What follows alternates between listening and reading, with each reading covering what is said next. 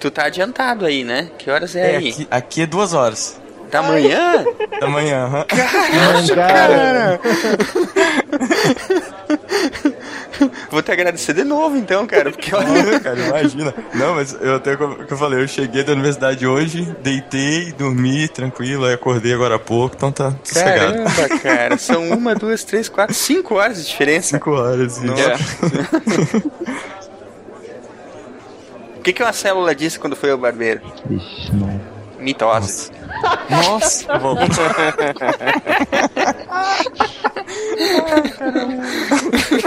É, beleza. O que, que o Carbono falou quando foi preso? O Carbono falou quando foi preso. Que tinha direito a quatro ligações? É, isso aí. É verdade, é verdade. Boa. Essa é piada de químico mesmo, né? É. Nossa, essa é, cara. Aí, vamos lá pra aula então. Deixa eu pegar a minha lista aqui. Estrela, Aqui, professor. Lúcio Luiz. Ah, ah, ah, acho que é mais um que ficou lá fora com aquela turma da, da pesada, professor. Ah, entendi. Que a turma da pesada aprontando altas confusões, né? É, acho que sim. É, Pedro, errei a ordem. Pablo, É, professor, parece que ele perdeu a hora porque ele perdeu o celular. Será que ele ainda usa um N95? Cara, eu acho que eu vou dar um, um 3320 pra ele, pra não ter mais esse problema. Pedro, Aqui, Ronaldo, Presente? Silmar. Presente e contente. Opa. então vamos pra nossa aula, então? Bora lá. Aqui é o celular de Chapecó, Santa Catarina, e eu queria receber algum gene que me tirasse o sono. Ai, eu também. Tá todo mundo dormindo demais, pelo visto, né? Demais que tá louco, né? Aqui é a estrela de Curitiba e eu queria ser modificada geneticamente pra ter resistência ao vírus da gripe. É uma boa. Todo mundo queria. Boa. fala galera, aqui é o Pedro Pérez de Jundiaí. E se existe uma pessoa no mundo que odeia essa história toda de transgênico, essa pessoa é Ian Malcolm. Oh, Fala pessoal, aqui é o Giovanni Arieira e o principal objetivo dos organismos geneticamente modificados, é claro, é desenvolver as plantas que vão nos defender das hordas de zumbis. Mas isso a TV não mostra, né? Globo. Inclusive, a gente já tá treinando no iPad, né?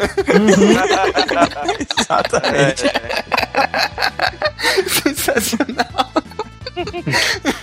Aqui é o Ronaldo de São Paulo e pela quantidade de alimento transgênico que eu já comi, como eu ainda não fiquei verde, pode-se dizer que tá tudo bem. It's safe. É. Vocês estão ouvindo o SciCast, o podcast sobre ciência mais divertido da internet brasileira. Science World Beach.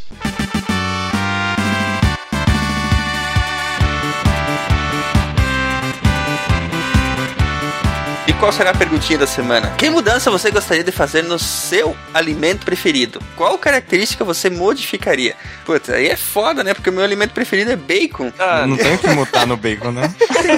Tem nada que mudar no bacon, pô. Tá perfeito, é verdade. ai, cara. E Tem sim, coloca um gene que ele dura mais a mastigação e o sabor na boca, rende mais. Olha, É. é interessante É um isso. porco mais gostoso. Eu quero árvores que deem maçã com gosto de chocolate. Hum, boa ideia. É, mas com que tenha as propriedades nutricionais da fruta, né? Mas o gosto tem que ser de chocolate. Chocolate é o leite, né? É, claro. Giovanni, inventa isso aí, cara. Você vai ficar rico. Eu vou, eu, vou eu, eu, eu tô, eu tô tomando nota de tudo que vocês estão falando. Não, uma coisa que eu, que eu queria, em todas as frutas na verdade, mas eu queria, principalmente no abacaxi, que ele fosse igual a banana, sabe? Todas as frutas que você descasca só com a mão. Cara, Mas inventaram, não inventaram um abacaxi que você, você tira o gominho todo bem certinho? tem, tem, tem. Só que é tem. caríssimo, sei lá, custa É, um uns 15 absurdo. reais o negócio. É, sempre, né, cara? Mas imagina, uma melancia que você descasca assim. Poxa, nossa, cara. É virar uma meleca, né, cara? Uma melancia Lego que você desencaixa, né? Você lega boa, boa. boa. Já, já sai o pedacinho certinho, né? Em forma de triângulo. Isso, exato. Isso aí. tu vai puxando e desencaixando. Cara, eu acho que eu sou meio, meio simplista, cara. Se a gente conseguisse desenvolver um, um gene pra fazer as, as frutas simplesmente durarem ma- mais do que elas já duram, sem estragar, sem ter que apelar pra, pra agrotóxico ou radiação, já, tá- eu já ficaria feliz, cara. Tá aí uma boa, seria uma aplicação boa. Apesar que deve ser difícil de fazer isso, né? Ah, mas eles já fazem isso, né? Tipo, em comparação antigamente, é melhor que antes. Mas se a gente fizesse uma modificação pra eles simplesmente durarem mais, sem aditivos. Não, eu entendo, entendo o que o, o Ronaldo tá falando. É, é pra, tipo, não influenciaria, por exemplo, no crescimento, ou na maturação, ou no gosto, ou etc., da, da fruta, ou da. Enfim, do, do, do, do negócio. É só que, por exemplo, você, tira a fruta do pé, ou você colhe o, o cereal, ou seja lá o que for, e sem você precisar, por exemplo, colocar um conservante, um negócio assim, é, ela iria durar, vamos dizer que a vida. Você come uma banana no calor, coloca na tua cozinha, assim, Uhum. é, a- em uma semana você tem que jogar fora. né? Isso. E vamos dizer que durasse um mês, dois, entendeu? O Ronaldo tá com cara daquelas pessoas que compra um caixa enorme de banana. É, exatamente. Isso acontece muito aqui. É isso aí, é isso aí. Você come É um caixa de sempre banana, assim. come duas, o resto sai fora. É, exatamente por causa disso, porque eu tô É. jogando dinheiro fora. o pior é que eles não devem estar fazendo isso aí, porque senão a gente ia comprar menos banana, cara. É verdade. Esse que é o negócio. O, o Giovanni, existe, existe complô na indústria alimentícia? Não, né? Isso é tudo invenção da mídia. Não, não. É tudo invenção, é tudo invenção da mídia. é Teoria da conspiração. Cara, agora você falou de fruta estragando, agora eu lembrei, tô com uma pera que já tá passando ali, peraí que eu vou pegar. Só um minutinho. Ah, o cara. Mas, mas... Queria comer agora na gravação, pô. Ó, e foi mesmo.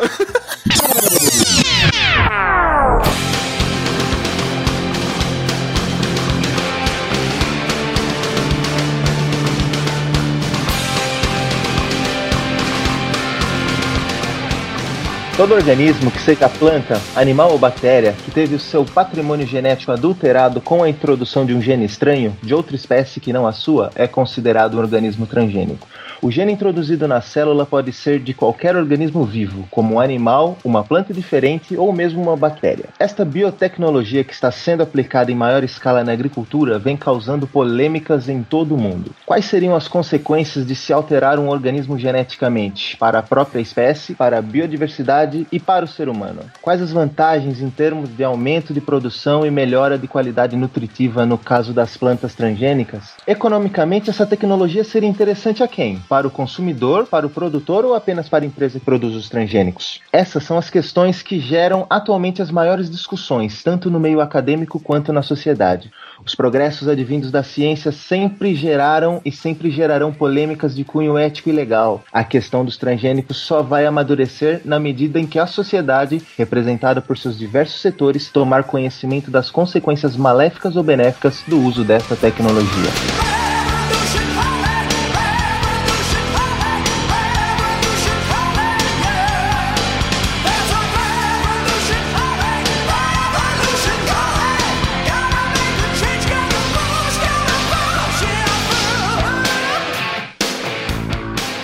Enfim, o que, que seriam esses organismos transgênicos, afinal de contas, hein, Ronaldo? Por definição do Parlamento Europeu, eles classificam um transgênico como um organismo geneticamente modificado e que ele é qualquer organismo, com exceção do ser humano, cujo material genético tenha sido modificado pela ação de um material genético de outro organismo, de uma forma que não ocorre naturalmente por meio de cruzamentos e ou recombinação natural. O, no texto que o Pedro leu já, já falou claramente, né? Você tem que introduzir alguma coisa que não é dele e não teria como ir parar ali de, de por qualquer forma sem intervenção, né? É, isso, exatamente. Não, não dava pra fazer, cruzar um vírus com uma semente. Uma- com uma juntar cebola.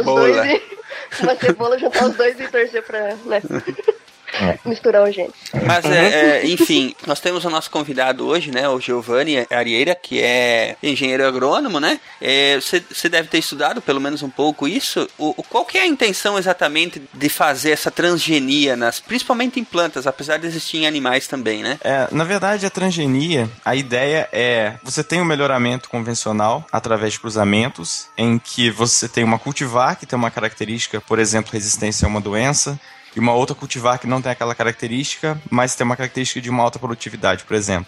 Então você faz o cruzamento dessas duas cultivares e você obtém uma cultivar que tem a, a resistência à doença e ao mesmo tempo tem aquela alta produtividade. Só que muitas vezes a característica, por exemplo, de resistência a uma doença não está presente em nenhuma planta da, daquela espécie, daquela cultura. Então o que se faz, a transgenia busca o quê? Buscar o gene em uma outra espécie, e aí pode ser uma outra planta, um, qualquer outro organismo, um microorganismo, enfim, que tenha resistência àquela doença e inserir aquele gene específico nessa planta. Então você mantém todas as características da planta de produtividade, de adaptação, de porte, enfim, e agora ela passa a ter essa nova característica de resistência à, à doença, né? É, é legal falar isso, é importante também que assim, o transgênico é quando isso é feito artificialmente, porque existem micro-organismos que têm a capacidade de inserir o seu material genético e ele consegue fazer com que o seu material genético seja incorporado no material genético da planta e a planta passa a exprimir imprimir novas características. No caso de, de algumas bactérias, que até é utilizada no processo de obtenção do, do transgênico, né? Esse, esse tipo de coisa acontece muito no mundo natural também, né? Sim, sim, acontece, acontece bastante. A gente for pensar, os vírus, de uma forma geral, eles acabam inserindo seu material genético. Retrovírus, né? Isso, isso. E ele tem uma, uma relação que interfere com o material genético já do seu hospedeiro, e esse hospedeiro vai, vai por exemplo, reproduzir essas células virais, né? Isso é, é bem, bem comum. O caso da galinha mapuche, por exemplo, né? Que bota ovo azul. Isso, exatamente. Aquilo foi um retrovírus. Olha só. É, exatamente. Muitas vezes, sim, essa aquisição de material genético de outros organismos, isso acontece o tempo todo. Mas o, a questão é quando esse material genético ele é incorporado ao material genético do, do hospedeiro, por exemplo, e isso causa causa uma alteração realmente de uma nova característica, né? E ocorre o tempo todo essa transmissão desse material genético, mas a real incorporação e o surgimento de uma característica por esse novo organismo é algo mais raro, sim, na natureza. Até porque ele tem que man manter e passar para frente, né? Isso, exatamente. Se a gente for lembrar, inclusive, do programa que nós fizemos com Camila, né? Ela, ela falou lá que, que é diferente a célula, a célula reprodutiva, né? Do que a célula que tá na tua célula normal. Isso, exatamente. Que compõe o teu uhum. corpo, né? Então essa essa essa esse, esse material novo que está sendo inserido ali, ele tem, ele tem, que ter a capacidade de alterar a célula reprodutiva também, né? Sim, o, exatamente. O, gameta, no caso, ainda você, você usa essa palavra hein? Sim, sim. é, não, isso, isso, é importante realmente, porque não, não basta ser uma alteração só na, nas células somáticas ali, né? Uhum. Ele tem que passar isso para gerações, essa característica que ele adquiriu. Uh, então, como é que, é que acontece a geração de um organismo transgênico? Bom, acho que é melhor a gente falar antes, né? É, como é que, é, que tem organismos transgênicos vegetais, que acho que são a maioria, né? Mas também sim, tem sim. organismos transgênicos é, animais, né? Sim, e micro-organismos também, né? Tem bastante micro-organismo transgênico. É, agora, é, vamos falar dos que são realmente gerados sinteticamente pelo homem, né? Não os que são gerados naturalmente. Isso, isso. Vamos falar sobre, sobre como é que acontece, então, a geração desses... É, sobre a matéria da engenharia genética, né? Como é que acontece essa, essa brincadeira? Bem, então, a base para toda a manipulação genética, da engenharia genética como um todo, e nesse caso não está relacionado apenas com o, a obtenção de organismos transgênicos, tá? Mas com engenharia genética é o DNA recombinante, né? Que o DNA recombinante, ele na verdade é uma sequência de DNA, que essa sequência de DNA, ela é, ela é artificial, né? Resultante de, de diferentes sequências de DNAs. E ela é feita através da utilização de enzimas de restrição, tá? E da, das enzimas de restrição, que são o quê? Enzimas que funcionam como se fossem tesouras, que elas cortam um trecho do, do DNA, da fita de DNA, tá? E esse trecho, ele pode ser inserido no plasmídio bacteriano e ele é colado, digamos assim, na verdade é nada mais do que cortar e colar novamente. Ele é colado por uma outra enzima, que são, na verdade, um complexo de enzimas, que são as ligases, né? Ctrl X e Ctrl V. Isso, exatamente, Ctrl X e Ctrl V do, do material é. genético aí. E a ligase, ela que faz a incorporação, então, desse material genético no plasmídio bacteriano, tá? Que é um, o plasmídio bacteriano, lembrando que ele é um, um DNA que não está no cromossomo, tá? E ele pode ser transmitido de uma célula para outra. Então, de acordo com a bactéria vai se multiplicando, você vai ter a multiplicação desse material genético que você tem, ali que foi inserido junto com o DNA da bactéria, e após uma multiplicação você tem uma grande quantidade de colônias das bactérias, ocorre a purificação dessa colônia e você extrai especificamente aquela proteína que é de interesse, aquela proteína que foi produzida por aquela sequência de genes que você tinha interesse. Eles faziam bastante isso para produzir insulina humana, para fazer bactérias produzir insulina humana, né? Isso, até no caso da insulina é legal que é um, um dos primeiros gênicos que foram produzidos. Né? A insulina, ela tem. Antes ela era obtida a partir da insulina bovina ou da insulina de porco, mas a insulina ela tem aí 55 aminoácidos só que um aminoácido da insulina de porco é diferente da insulina humana. E três aminoácidos da insulina bovina é diferente, são diferentes da, dos aminoácidos da insulina humana. Então, a utilização a longo prazo acabava causando uma certa rejeição. Uhum. Então, com essa tecnologia do, das bactérias transgênicas com o gene para a produção de insulina humana, essa insulina ela é totalmente aceita pelo organismo normalmente, como se fosse produzido pelo próprio organismo, né? Mó legal isso. Interessante. A ideia por trás dos transgênicos parece simples: selecionar um gene de um determinado organismo e inseri-lo em outro. O milho, por exemplo, é atacado por lagartas. No laboratório, os pesquisadores isolaram uma bactéria de solo que produz uma proteína capaz de destruir o sistema digestivo das lagartas. O gene é inserido no milho e toda vez que as lagartas comem as folhas do milho, morrem. No caso da soja, o processo é diferente. As empresas que comercializam transgênicos modificam o grão para que ele se torne resistente a um determinado tipo de herbicida, uma vez que o herbicida é lançado sobre a plantação, todas as ervas daninhas morrem, menos a soja. Com a nova tecnologia, os agricultores passaram a pagar royalties pelo uso das sementes e também do herbicida.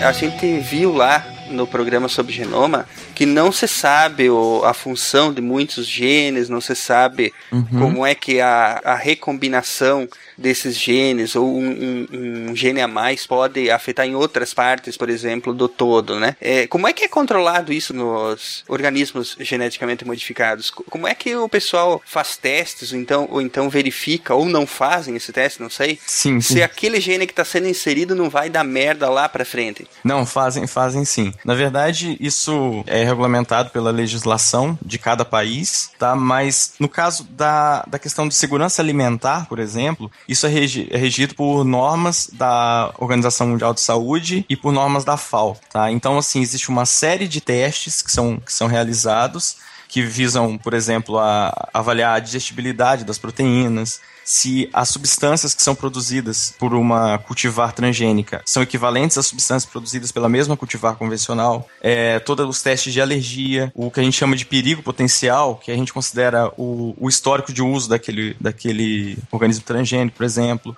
o modo de ação dele, se os, os aminoácidos do que, que foram inseridos, existe um histórico de que aquela sequência de aminoácidos, por exemplo, tem a relação com alguma proteína que possa causar alergia, esse tipo de coisa. Uhum. Mas assim, uma coisa que é, que é importante frisar é que antes da toda essa história da engenharia genética, uma forma de se obter uma característica que não existia no organismo era a mutagênese. Então se utilizava, por exemplo, como produtos químicos ou a mutagênese através de, de radiação ultravioleta em cultura de células e ali surgia a mutação. E por tentativa e erro você conseguia uma característica interessante naquela nova cultura. Mas você não sabe exatamente o que tinha sido alterado naquele DNA, né? Então você não sabe exatamente o que mais foi alterado. Aqui na transgenia, você insere basicamente um gene que você conhece numa região já conhecida, entendeu? Então ele é mais, mais seguro nesse sentido. Você sabe, você tem um controle maior do que você está manipulando. Mas é claro que existe uma série de testes. Ah, não é tão a moda caralho assim, cara. Não. Nem pode, né?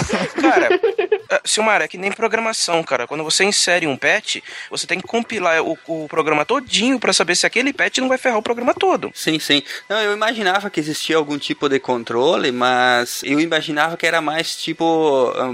Um pouco mais a moda caralho, do tipo, não, não se tinha 100% de certeza do que, que ia acarretar. Por exemplo, vamos pegar uma semente, que é uma coisa fácil de. Não uhum. tem tantas características como é um corpo humano, por exemplo. Que, que não teria controle sobre como é que aquele gene iria se comportar quando a semente é jovem, idade média, idade adulta completamente desenvolvida, entendeu? Então existe todo um acompanhamento para saber disso. Sim, sim. Uhum. Até a questão de como esse gene se expressa na planta em diferentes partes da planta e em diferentes idades, né? Então, se uhum. você tem a semente, como esse gene se expressa, ou como ele se expressa na planta adulta. Se ele se expressa nas folhas da mesma forma que ele se expressa, por exemplo, no, na, na semente, na vagem, enfim. Então tem todo, tudo isso está previsto na legislação, nas análises de segurança alimentar. Muito bom. Então por que todo essa, esse chilique do pessoal aí que não quer saber de, de transgênico? então, na verdade, existe um pouco de, de, de medo de que possa existir algum efeito a longo prazo que não é detectado ainda, tá? Existe a questão de, de risco ao meio ambiente, que em alguns casos isso é, é mais, mais perigoso realmente.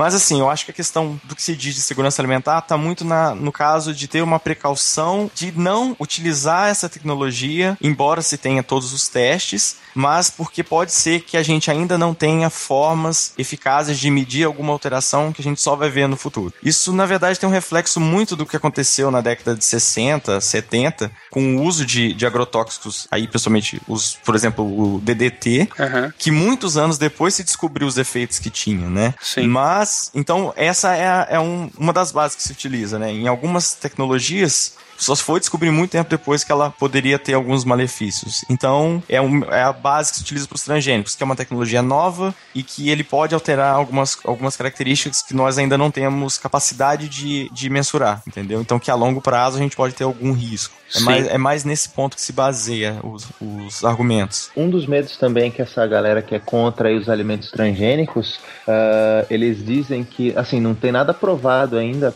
eles dizem que o gene que a gente vai estar tá ingerindo do, do alimento transgênico pode acontecer de se mutar com algum tipo de vírus que a gente já tenha no corpo, criando um, uma super doença, uma super bactéria aí que a gente não consiga controlar depois. Ah, cara, isso é muito difícil de acontecer. Porque, tipo assim, a gente consome DNA o tempo todo, quando a gente tá se alimentando. Se fosse assim, qualquer coisa que a gente consome seria lido e executado e, ia dar pro... e poderia dar problema. Exatamente. O, sim, sim. o DNA é igual, é igual código. O corpo tem um bom firewall, cara. Então, o, o, o, DNA é igual um código de computador, cara. Para ele, pra ele funcionar, ele precisa ser lido. Sem, sem o patch para ler o código, ele não vai fazer nada. Não é mais ou menos isso, Giovanni? Sim, sim. O que eu falei, assim, a preocupação ambiental, ela é um pouco maior porque, por exemplo, quando você tem a, engenharia genética de bactérias, por exemplo, para produção de, de insulina, como a gente falou, mas pode ser bactérias para produção de algum outro composto. E as bactérias, elas trocam material genético entre si, então existe um risco, por exemplo, de troca de material genético das bactérias engenhadas com as bactérias selvagens. E muitas vezes as bactérias elas conseguem trocar esse material genético entre bactérias de espécies diferentes.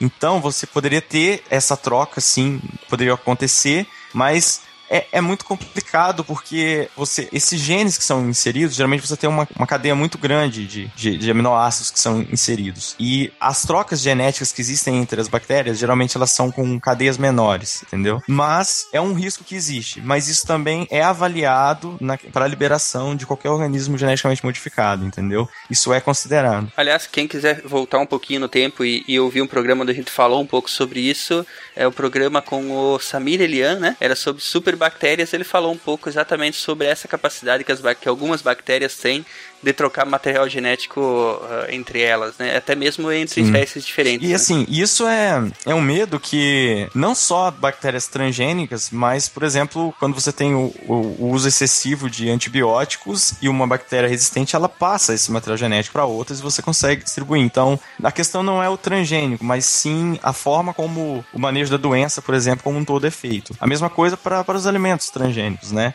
A questão não é exatamente de você ter esse é, o transgênico em si ali, mas assim a forma como a cultura como um todo é, é cuidada. Né? A gente vai ver que em vários momentos os argumentos que vão contra transgênicos, na verdade, eles não se sustentam, porque não é uma característica do transgênico que faz aquilo ser um problema, mas é uma característica daquele sistema agrícola em que o transgênico está inserido. É, a Estrela colocou um, uma animaçãozinha, né? Vai estar linkada aí depois, que é uma animação bem simples é, que demonstra esse processo, né? Da transgenia, né? Isso, isso do, uhum. do, DNA recombinante. Bem legal. Exatamente. A gente linka aí depois pro pessoal dar uma olhadinha. E agora, sobre a, a historinha aí do, dos transgênicos, como é que ela começou? Então, a história dos alimentos transgênicos, ela foi uma técnica de biotecnologia tecnologia introduzida em 73 e o primeiro transgênico, sem muita surpresa, foi o da bactéria E. coli, que é, digamos assim, é um arroz concurso em pesquisa científica quando você vai mexer com DNA e outras coisas, né? Que é uma bactéria bem simples, que ela recebeu adição de genes humanos para produção de insulina, isso no começo da década de 80. E de lá para cá, os alimentos, os alimentos transgênicos já são produzidos nos Estados Unidos desde os anos 90. Aqui também a gente tem uma, uma certa produção de alimento transgênico ou a legislação não permite, ô Giovanni? Aqui no Brasil a gente tem sim, desde a, de 2005 aí, com a lei de biossegurança, a gente tem sim a, a produção de organismos transgênicos no Brasil.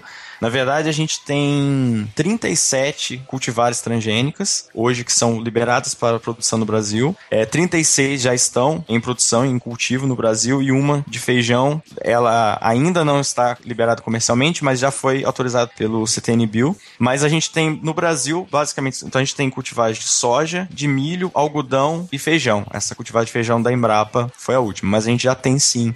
Só que a gente tem, por exemplo, alimentos transgênicos que são importantes importados, né? Assim, do, do, uhum. do Brasil, então ele acaba sendo utilizado sim. Mas a gente tem, tem tanto cultivado aqui como sendo consumido, a gente tem transgênicos já desde o início dos anos 2000. Agora, há problema em misturar o alimento transgênico com o original, o selvagem, enfim, ou aquele que deu origem a ele? Como assim? Problema em que sentido? É, duas, duas, duas coisas que, que, na verdade, eu gostaria de saber. Primeiro, o problema de cultivar juntas essas espécies. A questão de cultivar as espécies juntas depende muito de que cultura a gente está tratando, porque a gente tem o problema de fluxo gênico, em que o pólen de uma cultura pode acabar fecundando a outra cultura vizinha. Então você tem uma cultura transgênica e uma cultura convencional, e vem um pólen da transgênica e pode estar contida essa característica no pólen, e você vai ter sementes transgênicas ali da, da cultivar tradicional. Isso acontece muito nas plantas que a gente chama de alógomas, como é o caso do milho. Por isso que o milho a gente tem uma preocupação bastante grande, que é a planta que uma planta fecunda uma outra planta. No caso da soja, que é uma autógama, acontece a fecundação dentro da própria flor. Então você tem uma segurança maior.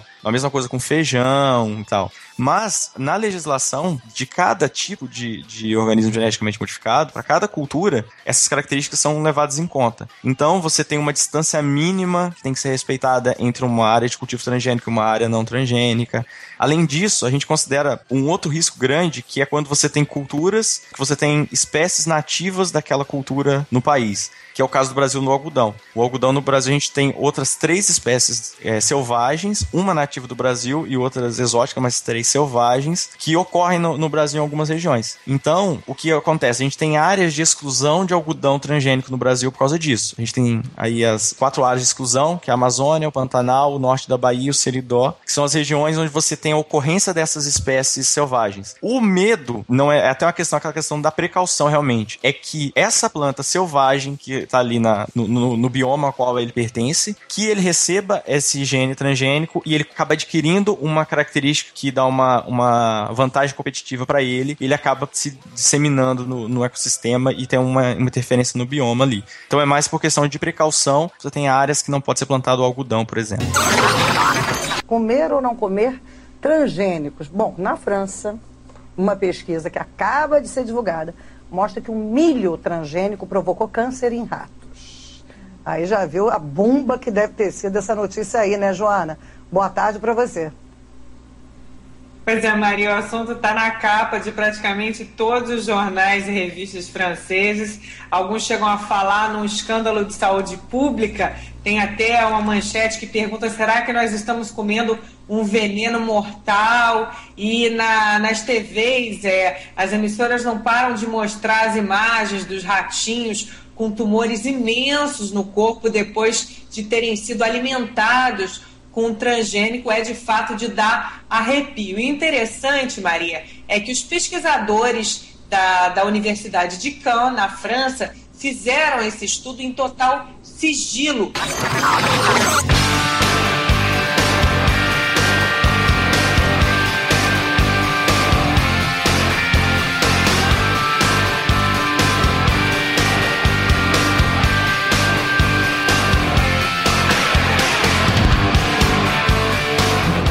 Mas, ô Giovanni, Será que através da, da biotecnologia eles não conseguiriam de alguma maneira desligar o gene da reprodução, sei lá, do, do algodão no caso, já que tem tanta lei em cima, os caras têm até que plantar com, com a margem de distância? Na verdade, isso foi tentado com o milho até. O- uma tecnologia que- que era conhecida como Terminator, né? Que o pólen do milho transgênico, ele era estéreo. Só que a pressão foi tão grande em cima, no sentido de que o que se dizia era que a empresa detentora daquela tecnologia estava utilizando isso para que o agricultor não conseguisse produzir sementes, para serem utilizadas sementes É, mas transgênicas. de é, isso, isso de, de certa forma já existe, né? O milho que é, que é comprado pelo agricultor hoje, o fazendeiro, enfim, para plantar, se você tentar produzir semente a partir dele, a semente é bem menos produtiva do que a original. Ah, sim, Mas isso sim. transgenicamente ou numa seleção artificial que fizeram? Ah, Agora é isso que eu gostaria de saber. Isso, na verdade, acontece mesmo na- no melhoramento convencional. Se você, por exemplo, guarda a semente e planta aquela semente, você tem uma quebra de, de produção. Com, com certeza vai ter. Isso pelo, me- pelo melhoramento convencional, isso acontece. Em milho é bem, é bem comum isso, entendeu? Mas isso é uma característica natural do milho ou ela foi intencionalmente colocada ali para forçar a pessoa a comprar a semente do produtor de semente? Não, na verdade, ela é uma característica do sistema de melhoramento que é feito, tá? Através do- dos cruzamentos que você tem para obtenção dos híbridos, Esse híbrido que tu tá falando é um, é um milho com vários cruzamentos de outros milhos para produzir um milho bonitão. Isso, exatamente. Ele é feito de uma forma que você tem o máximo da heterose, que a gente chama, né? Que seria ali a diferença do, do- do- dos pais. Então, se você tem esse milho, ele chega naquele alto. Esse milho híbrido que a gente chega, ele é o tem o máximo de potencial. É um milhão, né? É, é. o- É o show do milhão. Show do milhão.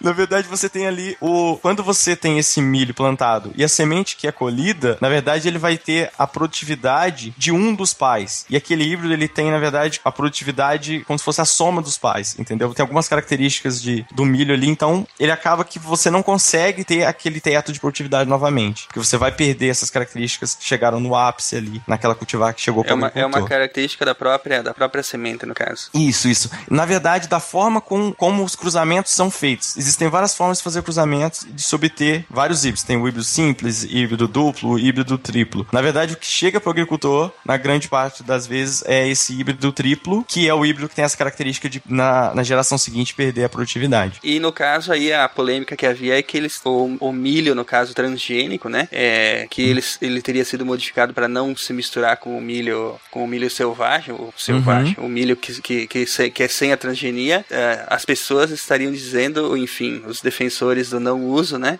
Estariam dizendo que isso estaria sendo feito propositalmente para que, de forma alguma, pudesse ser, gerada semente a partir daquele milho ali. Isso exatamente. E qual é a verdade por trás disso? É, e esse ensaio, não, nunca se sabe, mas esse ensaio aí, o, o Terminator, né, ele nem chegou a ser lançado, foi, ele tava em teste, mas a pressão foi muito grande e ele acabou não acontecendo. Então, essa questão do, de fazer isso como algodão, a gente entraria no mesmo problema de talvez essa, essa tecnologia é apenas uma manipulação da, da, da empresa que detém aquela tecnologia, então é, é um pouco complicado. Mas aí também a empresa fica sem saída, né? Se não permite a reprodução, os caras caem de pau em cima. Se permite a reprodução, vão cair de pau em cima também, falar que existe o risco de uma mutação e aí o problema é maior. Aí fica difícil trabalhar. É porque de certa forma, de certa forma, os transgênicos eles estão aí e deu pra bola, né? Acabou essa essa discussão de usar ou não, ela já foi resolvida e, e não se volta atrás disso, porque é impossível voltar a produzir a, a semente convencional no mesmo solo depois, né? Por causa da produtividade e outras coisas. Uhum. É, não adianta os caras ir lá queimar a plantação de soja transgênica que não vai.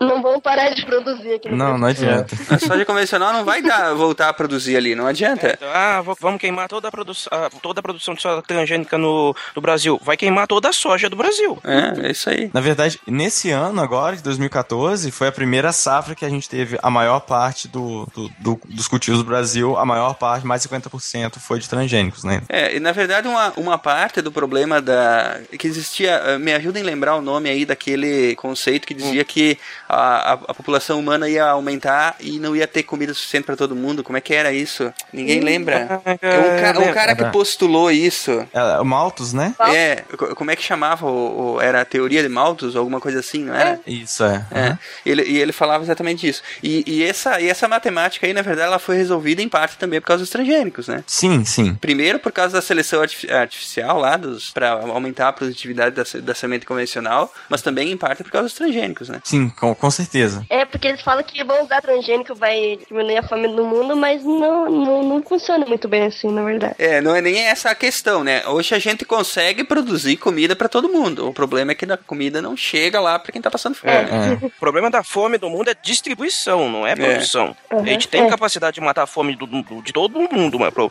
problema é quando a comida não chega. Aliás, muito mais que a capacidade, né? É. É verdade. Muito mais capacidade. Tanto que hoje em dia a- as, as empresas que trabalham com alimentos, né? Elas se dão ao luxo de, de planejar quanto, como e onde eles vão produzir. Uhum. Pra controlar o preço no mercado, né? É, sim, com certeza. Não é uma coisa bonita, mas você faz. Sim, sim. Mas assim, isso que o Silmar falou realmente é está muito atrelado a, ao melhoramento genético como um todo, tá? ao convencional ou ao melhoramento genético de transgênicos.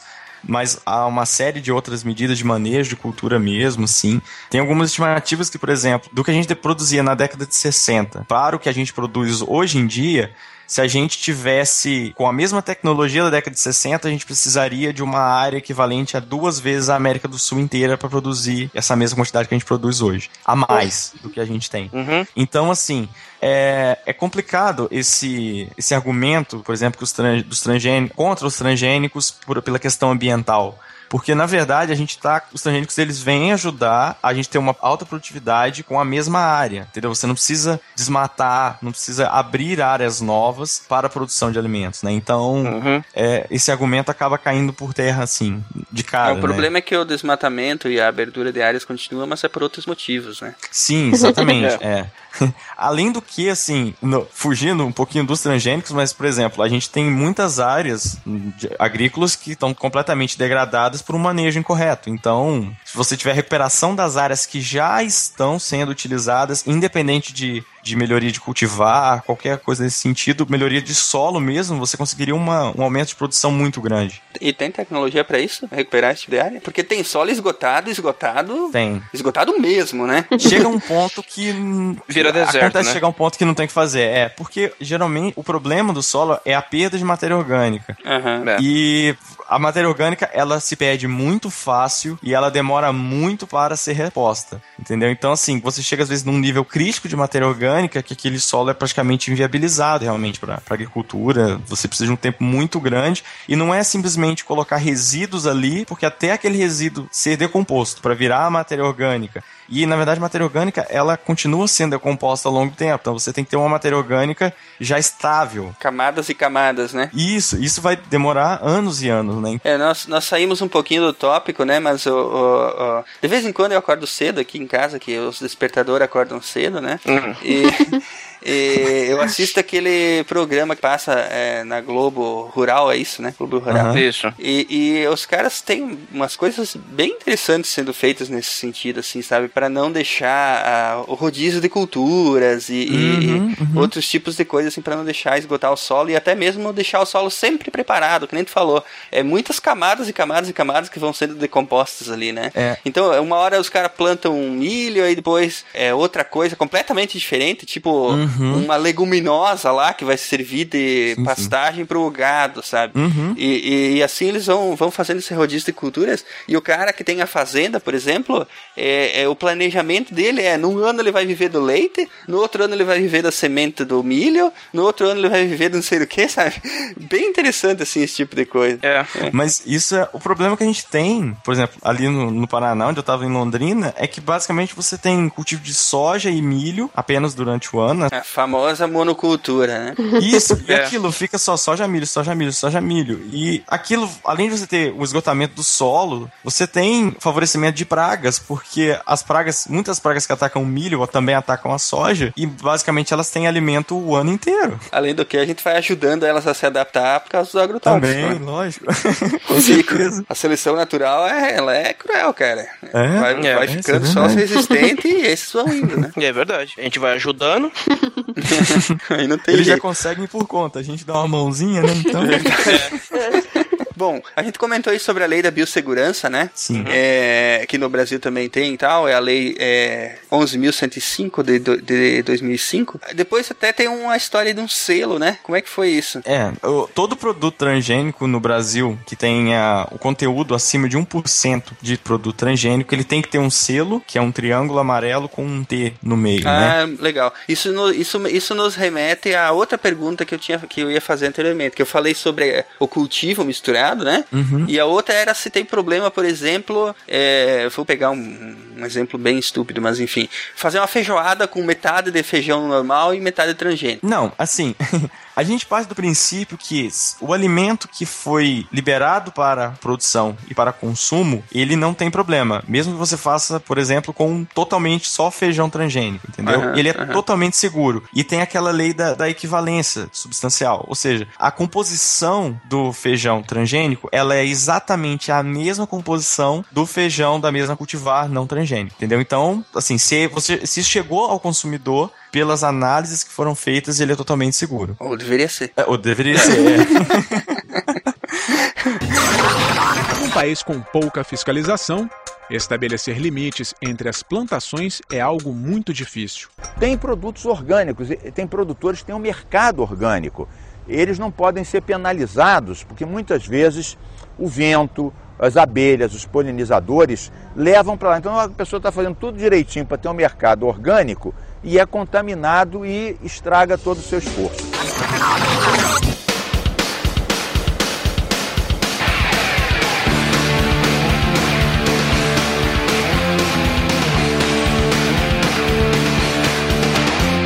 Quer falar pra nós desse vídeo, uh, a estrela, antes da gente ir adiante? Então, todos os transgênicos, transgênicos eles tinham que ter né, esse selo. Só que, tipo, isso às vezes não acontece. O cara esquece de colocar na embalagem, é, não quer pôr porque pega mal, qualquer besteira dessas, né? Daí, nesse reportagem da TV Cultura, eles eles estão no mercado e eles vão pegando alguns produtos, fazem testes e vê, ó, esse tem transgênico, esse não tem. Esse deveria ter o selo, esse daqui não tem. É, É que eles não colocam o selo porque o consumidor vê transgênico, ele já rejeita, correndo. né? Sim. E eu acho até uma, uma outra coisa que eu ia falar do, do selo. É que assim, o selo ele tem que ser amarelo com um T no meio, mas não existe especificação na lei de que tenha que estar escrito transgênico. Então a a pessoa vê o selo, mas não sabe o que que é aquilo, entendeu? Você coloca ele fora de conceito. Isso, exato. E aí, e aí eu, eu entro em do- duas coisas que eu acho assim. Primeiro é, o selo tem que estar ali, o consumidor tem o direito de saber que aquele material é transgênico, sim, mas aquilo tem que estar bem, espe- bem especificado pra ele, tem que estar claro que aí esse T aqui significa que esse alimento tem pelo menos mais de 1% de, de organismo geneticamente modificado. Mas eu acho assim, o problema é que é um transgênico, beleza. Tem essa questão do, da pessoa falar, então eu não vou comer porque é transgênico. Mas o que é um transgênico? E a população não sabe. Então eu acho que falta ter essa divulgação do que é um transgênico também, entendeu? Ter esse conhecimento do para optar se eu quero esse produto ou eu não quero esse produto. É isso que a gente tá aqui. Vou ten- Vou tentar, né? Mas então, nós falamos dos transgênicos e tal, e isso obviamente traz pontos positivos e negativos, né? Quais seriam, afinal de contas, as vantagens dos transgênicos? Olha, algumas das vantagens que os transgênicos podem trazer para nós, uma delas é de que esses alimentos, tanto legumes, grãos e verduras, eles seriam mais nutritivos, eles teriam menos gorduras e são mais resistentes à contaminação vinda de agrotóxicos que são utilizados no seu, no seu cultivo. Fora que também é possível que as características dessas espécies transgênicas, as características elas não ocorrem de maneira natural, então a gente manipula elas conforme o que a gente gostaria que elas manifestassem. Outra vantagem deles, eles são mais resistentes e, são, e duram mais tanto na estocagem quanto no armazenamento. Eles não precisam da mesma quantidade de pesticidas ou agrotóxicos, tanto na, no- na conservação do plantio e posteriormente, já que a, a manipulação genética permitiria que o, o uso dos produtos químicos corretos e numa quantidade bem menor para solucionar esses problemas. Eles também se adaptam com mais facilidade aos climas, né? Potencializando ainda mais a área que você vai plantar, né? Como a gente já falou antes. Ah, isso aí é bem legal, cara. É, a minha cabeça pode estar me enganando, mas eu vi uma vez que tinham desenvolvido uma variedade de semente, eu acho que era milho, que crescia no gelo, cara. Nossa. No gelo? No gelo. Olha, isso eu não sabia. Isso eu nunca ouvi falar.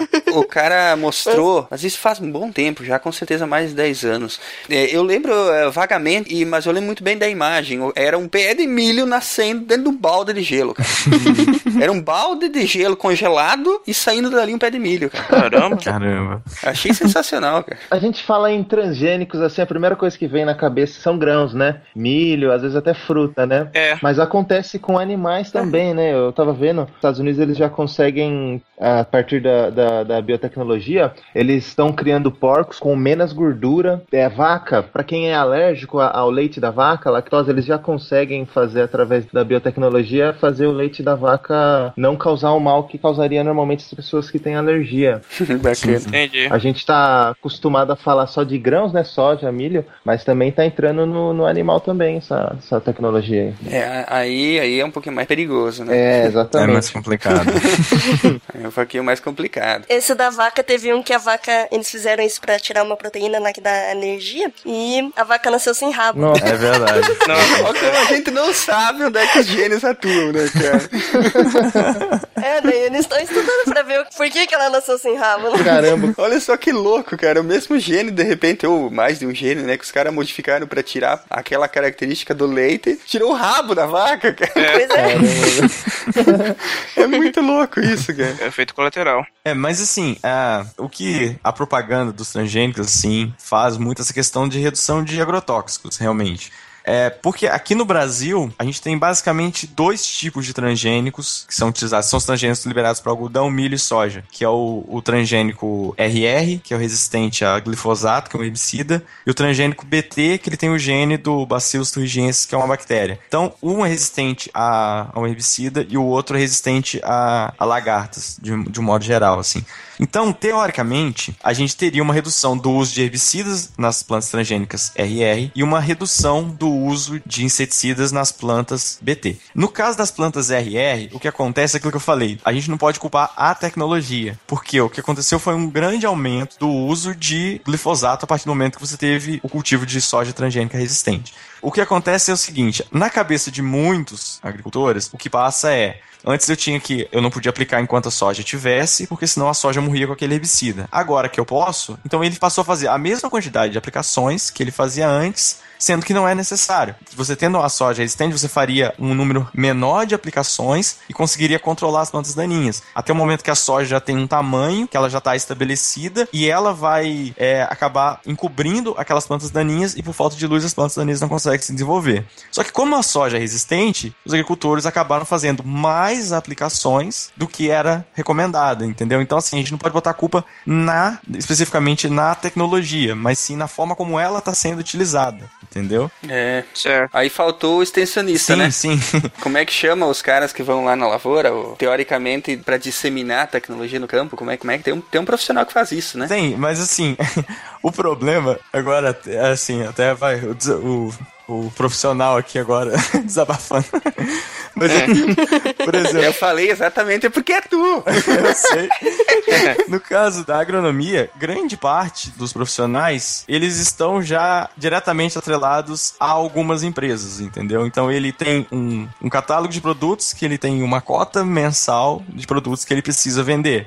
Então, muitas vezes a responsabilidade técnica dele realmente acaba ficando esquecida em função desse, desse objetivo que ele tem de venda. O cara vira mais um vendedor do que um. Exatamente. Complicado isso. Não, isso acontece muito no, no- no Brasil inteiro. Isso é, isso é uma realidade, não, não dá pra negar. Não, eu, eu brinquei contigo exatamente Aham. porque eu conheço essa realidade, entendeu? A gente vive numa, numa região aqui que é agrícola, entende? E muitos dos meus familiares, enfim, amigos próximos, trabalham com isso, né? Sim. E a gente vê bem isso, que a, a muitas vezes, que a gente falou, é, é, o cara tá lá que teoricamente ele deveria levar o conhecimento lá pra evitar esse tipo de situação, ele é mais um vendedor do que, né? É, é verdade. Infelizmente acontece isso. E assim, na verdade, a cooperativa em muitos lugares hoje ela virou apenas uma revenda de produtos, sabe? Ela não, não tem aquela, aquela função que a cooperativa tinha antes, realmente, ali, de assistência técnica. Não todas, existem bons exemplos no Brasil, mas grande parte, assim, é apenas vendendo realmente e com contratos fechados com empresas.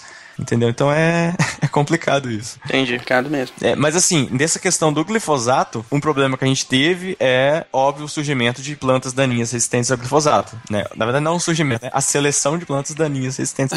Exatamente. Você aplica cinco vezes mais do que precisa, pô, alguma delas vai. Ah, mas a, a seleção natural é uma desgraça mesmo, né, cara? Maldita seleção natural. É, eu, eu, eu sempre brinco, digo, né? Maldita seleção natural, e é verdade, cara. Ninguém escapa dessa aí, velho. Se tu forçar o organismo, alguma vai acabar ficando. É verdade. Tem. Mas assim, agora então a preocupação que, que se tem com o milho, que já está aí há alguns anos, algumas safras, e agora com a soja BT, que está há menos tempo, é que essa soja BT, ela na verdade é o quê? É o gênio do Bacillus thuringiensis, que ele tem uma proteína CRI, que a gente chama, tem vários tipos de proteínas, e existe... Proteína cri-cri? É. E, e essa proteína, ela faz o que? Ela, no intestino da, das lagartas, ela vai interagir e vai formar alguns cristais no interior do intestino, e esses cristais vão destruir o intestino da lagarta, tá? E se inseriu genes dessa bactéria em diversos cultivos. Só que existem diversas proteínas. Então, não é porque um milho é BT. Então, quando a gente fala aqui que a gente tem 18 variedades de milho, que são BT ou BTIRR, né? Que é resistência ao glifosato. Mas, na verdade, a gente tem diferentes proteínas que são mais eficazes para algumas lagartas, menos eficazes para outras, dependendo da, da proteína que a gente tem. O que acontece? Essa planta, ela funciona como uma planta que está produzindo um inseticida, porque você tem a proteína CRI sendo produzida pela planta. Então, o risco da seleção de insetos resistentes a essa planta transgênica é exatamente o mesmo risco de insetos resistentes a inseticidas. Tanto que o que existe hoje, a recomendação é o que a gente chama de áreas de refúgio, que na mesma lavoura você tenha áreas plantadas com cultivos suscetíveis à lagarta, porque você vai ter o cruzamento dessas lagartas que são suscetíveis à proteína CRI com algumas outras lagartas que são resistentes e aí você acaba mantendo essa população de lagartos resistentes mais baixa, tá certo? Controlada, né? Isso, isso. Então, assim, é uma recomendação que grande parte ainda não está utilizando, ou pelo menos não da forma adequada, né? Porque, assim, você tem que ter um limite, por exemplo, aí, no caso do milho, você tem que ter um limite máximo de 800 metros entre uma área e outra. Por quê? Porque isso está relacionado com a, a capacidade de voo das mariposas para poderem se cruzar. Então, às vezes, a pessoa planta a área de refúgio numa área totalmente afastada. Então, a mariposa que tá lá nunca vai encontrar com a mariposa da área de milho transgênico. Deixem as mariposas se amarem, gente. Deixa as mariposas se amarem, exatamente. Você acha que isso acontece por falta de informação ou porque os caras sabem, mas falam, ah, vou fazer assim que é melhor? Na verdade, essa tecnologia, né, de, das áreas de refúgio, ela tem sido muito divulgada pela Embrapa nos últimos anos, assim. Só que uma outra tecnologia que a gente chama de manejo integrado de pragas, ela ocorre há décadas, tá? E nessa tecnologia tá previsto que você faça amostragens na sua área para saber o número de insetos que você tem e você determina qual é o nível, quando você chega num, num, número de insetos, que isso já é determinado, aquele número indica que é o momento de você entrar com alguma medida, que pode ser alguma medida de controle químico, de controle biológico, enfim, mas uma medida de controle. E na verdade o que acontece é que as pessoas não fazem. A gente tem a aplicação de inseticidas basicamente em calendários, entendeu? Você faz uma aplicação na semeadura, 15 dias depois, enfim. Então, o que acontece é que eu não acho que seja uma questão de desinformação. É, eu acho que é uma questão realmente de você vai ter que ter plantas, mais de uma cultura, mais de uma cultivar plantado na mesma área, você tem que colher separado. Então, assim, os tratos culturais com, aquelas, com aquela cultura, quando você tem mais de uma cultivar, eles são mais difíceis, entendeu? E quando você tem apenas uma cultivar na área toda, você faz os tratos culturais todos de uma vez. A aplicação de qualquer produto, de adubo, tudo é feito ao mesmo tempo. A colheita ocorre ao mesmo tempo. Então, e falta um pouco também de conscientização da importância dessa tecnologia para evitar a quebra de resistência desse material transgênico, tá? Mas assim, isso pode ser indicado não apenas para transgênico, mas poderia ser aplicado em qualquer cultura obtida pelo melhoramento convencional. No fim, aquela historinha de fazer rodízio de culturas e até economicamente na, na fazenda seria o ideal, então. Uhum. Sim, sim. Uma tecnologia que a gente tem aqui que basicamente ela tomou força aqui no Brasil e hoje em dia a gente tem no mundo inteiro é a tecnologia do plantio direto que a gente chama, uhum. Que não tem o revolvimento do solo, né, durante o plantio. Essa tecnologia, ela traz na sua origem que além de não haver revolvimento, tem que haver essa, essa rotação das culturas, né? E o que ela prevê é o seguinte, que no período de duas safras, você tem pelo menos quatro culturas diferentes. Ou seja, você não vai ter a mesma cultura em dois anos naquela mesma área, entendeu? Uhum. Só que o que a gente vê, as pessoas fazem o plantio direto, né, sem o revolvimento do solo, mas usam duas culturas por ano apenas. E vão repetindo essas mesmas culturas, né? Fazendo aquela sucessão. Sim, sim. Aquelas fazendas gigantescas de soja, né? Lá do Mato Grosso. Sim, sim, exatamente. e aí a gente tem o surgimento de várias pragas emergentes, pragas novas aí, que não causavam dano àquela cultura, mas agora causam. E na verdade é por um, essa questão de desequilíbrio realmente, diminuição de inimigos naturais que a gente tem. E com essa questão do monocultivo, a gente acaba tendo a, a perda desses organismos, principalmente pelo grande uso de agrotóxicos, né? Então você tem um desequilíbrio e muitas vezes alguns insetos que não eram praga, porque eles naturalmente tinham um controle efetivo, eles se tornam praga porque esses inimigos naturais vão desaparecendo. Uhum. uhum.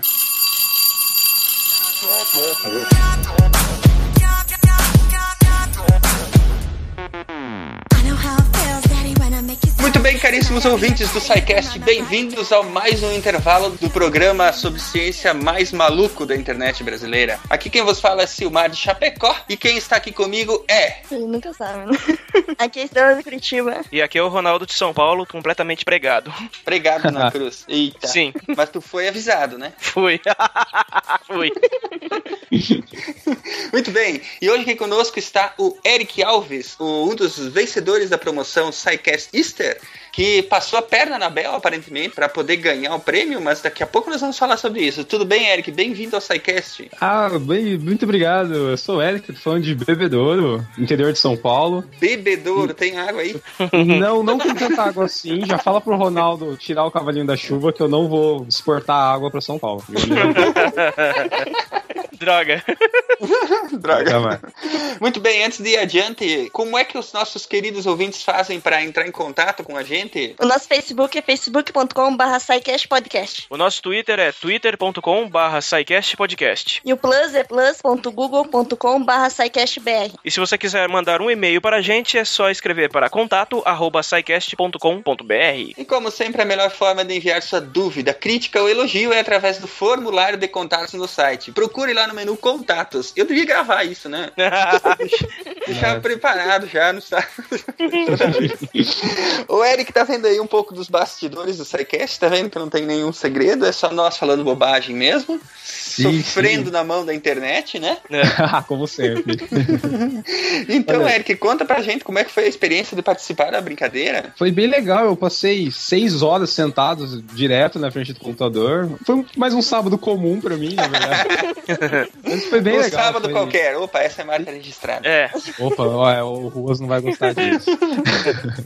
Mas foi bem, foi bem divertido, assim. Foi meio que por acaso que eu acabei achando a primeira pista. E, poxa, alegrou meu sábado imensamente, sinceramente. Foi muito bom, Foi né? É, é, a gente estava falando, né, que a intenção do programa era aproximar realmente o público da, a, a, trazer o nosso público, nossos ouvintes mais para mais perto da gente, né, poder fazer esse contato mais próximo mesmo, fazer as brincadeiras, ficar mais amigo do pessoal e, enfim, é, acho que acabou dando certo, né, porque aparentemente vocês se divertiram bastante. Nossa, com certeza, foi tipo um tiro certeiro. Toda a interação que rolou no Twitter, não só no, no dia do, da caçada pelos easter eggs, mas no geral vocês têm todo um, um carinho especial pelo, pelo ouvinte, isso é muito maneiro. Política da, da casa, né? Nossos ouvintes são os nossos maiores tesouros, então a gente quer Nossa. sempre ter esse contato próximo. Inclusive, a gente faz questão de responder todos os e-mails, responder todas as interações do pessoal nas redes sociais. Enquanto a gente tiver braço e, e eles não caírem, de tanto a gente digitar, a gente vai tentar fazer essa brincadeira aí, né? Isso aí. Ah, bom, poxa, continue, porque tá dando muito certo. Valeu. Agora, conta pra gente como é que foi essa história que tu passou a perna na Bel. Então, foi meio sem querer, literalmente, assim. É, eu tava tendo que fazer as perguntas pra Bel e ela me respondia dia falando que eu só podia perguntar quem, quando e. Qual que era a terceira pergunta que eu, que eu poderia fazer pra ela? E onde? Isso. Quem, quando e onde, exatamente. E eu perguntava, tipo, nada, as coisas nada a ver. Eu tentava relacionar com o último cast, que foi o de, de história, se eu não tô enganado. Uhum. É, e eu simplesmente não conseguia. Aí eu resolvi extrapolar, fazer as perguntas sem noção, que tinha nada a ver com quem, quando e onde. Aí eu acabei perguntando pra ela uma coisa que eu sempre. Sempre aconteceu com a Bel em todo, todo cast que ela aparece, que era você, Silmar, perguntando pra ela, né? Como que tá o tempo lá fora. E ela sendo super educada, sim.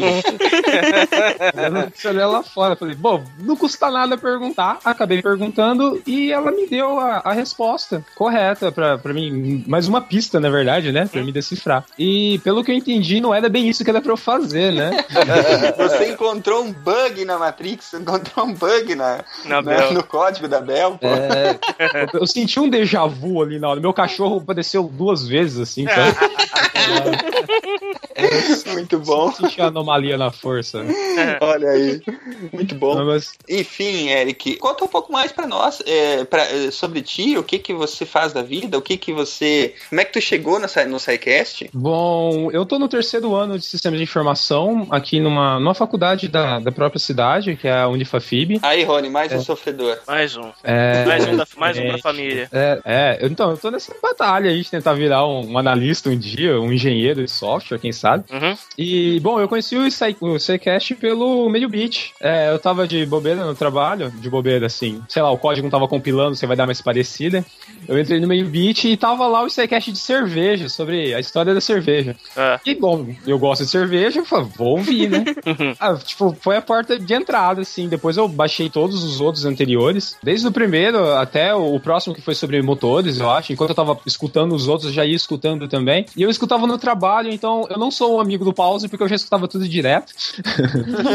o legal do programar é que você pode ouvir música, ouvir podcast, né? É Isso. verdade. O cérebro fica dividido em dois certinho, né? É, não, o problema é quando você para de focar no que você tá fazendo e presta atenção só no cast. Começa a rir querendo um louco no meio do... Não, exatamente. E meu chefe, a gente é a mesma sala, sabe? A gente tem Uhum. duas mesas de distância um pro outro. É. Então eu vou dar risada, eu acabo tossindo no lugar, sabe? Pra dar uma disfarçada, algo do tipo. É, senão já viu. É, então foi mais ou menos assim que eu conheci o, o. E foi legal também que abriu portas pra outros podcasts, porque eu não tinha o costume de escutar podcast. Hum, Olha aí! Maneiro. Que história! Apresenta. Apresentamos o podcast pra ele, pe- pessoal. Ex- Exatamente, exatamente. Eu, é, o pessoal que fazia participação, eu ia atrás de conhecer a pessoa. Acho que o próximo que eu escutei foi o do, do Cupim, o Dragões de Garagem. Ah, sim. Dragões é muito bom. Dragões de Garagem, isso, eu pulei pra aí tinha mais gente que ia fazer participação, eu ia procurar sobre a pessoa, ela também já fez participação em outro cast, eu ia lá ouvir, era bem legal, foi super legal. O que, que você tá ouvindo agora, então? Poxa, agora, além do SciCast, eu escuto o Dragões, Uhum. Assim, saiu, tipo, eu fico no. ah, Eu não usava Twitter falando nisso antes de começar o, o easter egg. Passei a usar com mais frequência. Eu só usava ele pra fazer login em alguns sites. Uhum. É, o Dragões de Garagem, eu tenho costume de ouvir bastante. Renegados Cash, que já não é muito de ciência, é mais cultura pop. Uhum. É, acabei caindo no Nerdcast também. Que, Toma essa! Toma essa, jovem nerd! entendeu? Foi tipo assim, vocês me levaram o caminho, fizeram o caminho dourado até chegar ali, entendeu? Toma essa! Fizemos o caminho inverso. Então, Tu sabe que eles, eles, são, eles são grandes inspiradores pra gente, na verdade, né? Sim. Ah, é? Porque, tipo, eu comecei a ouvir, tipo, todo mundo falava, é, nesse... Vocês falaram agora, assim, meio que chupa Jovem Nerd.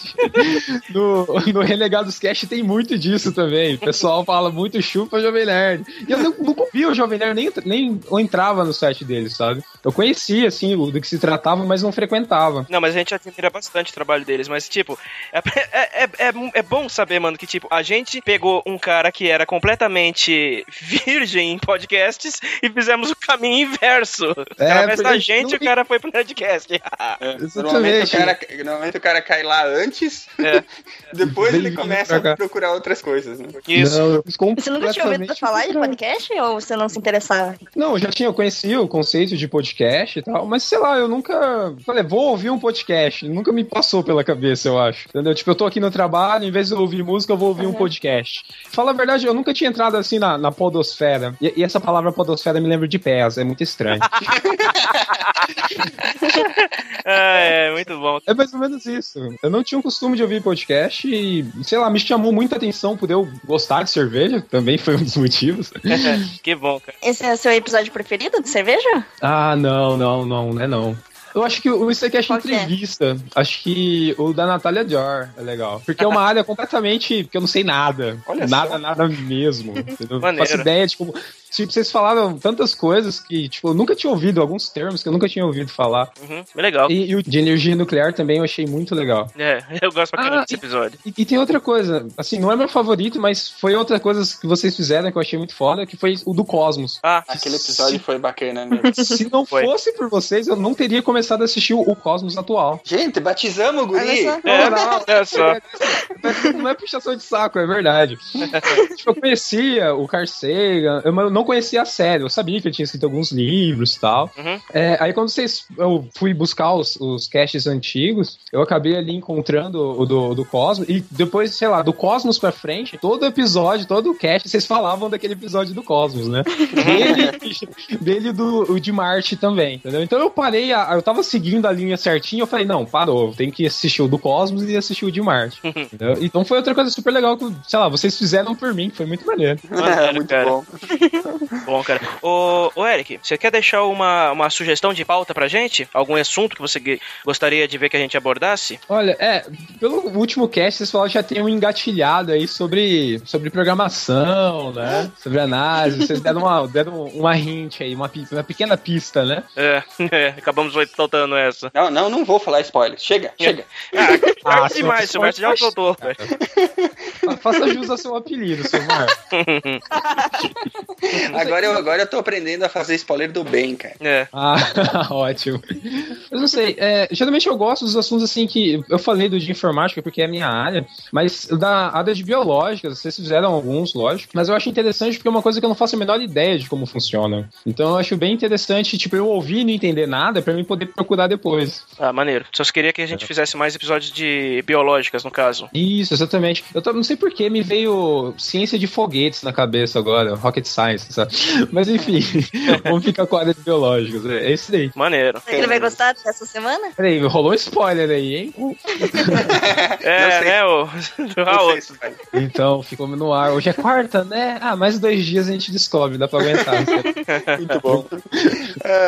Enfim, Eric, só temos até a agradecer a companhia aí. O bate-papo foi bacana e, e para nós é sempre bom trazer, o, ter esse contato mais próximo com os ouvintes, tá? E obrigado pela audiência, obrigado pela amizade. Continua com a gente aí que a gente tá tentando fazer programas cada vez mais bacanas para vocês. Opa, claro, foi um prazer participar também. Foi ter brincado com vocês naquele sábado, poder estar conversando agora é um prazer imenso, realmente. Admiro muito vocês, o trabalho de vocês. E então, de parabéns, cara. O céu é o limite, né?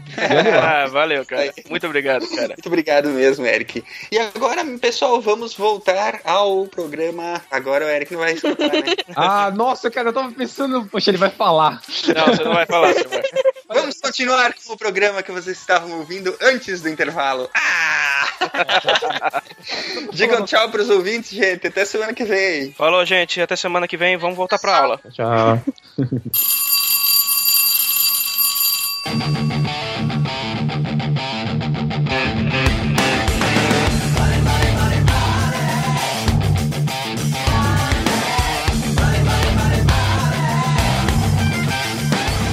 E esse vídeo, Estrela, o veneno está na mesa. Ah, então, é um vídeo de um documentário brasileiro que o cara fez pra falar dos agrotóxicos. Mas é meio tendencioso, pelo jeito. É, não, mas então, Não? aí que tá. Eles não são. É que os agrotóxicos não são malvados, né? Só que nesse, nesse vídeo o cara mostra que é exatamente isso, que o pessoal exagera. Usa agrotóxicos que tá proibido, usa errado.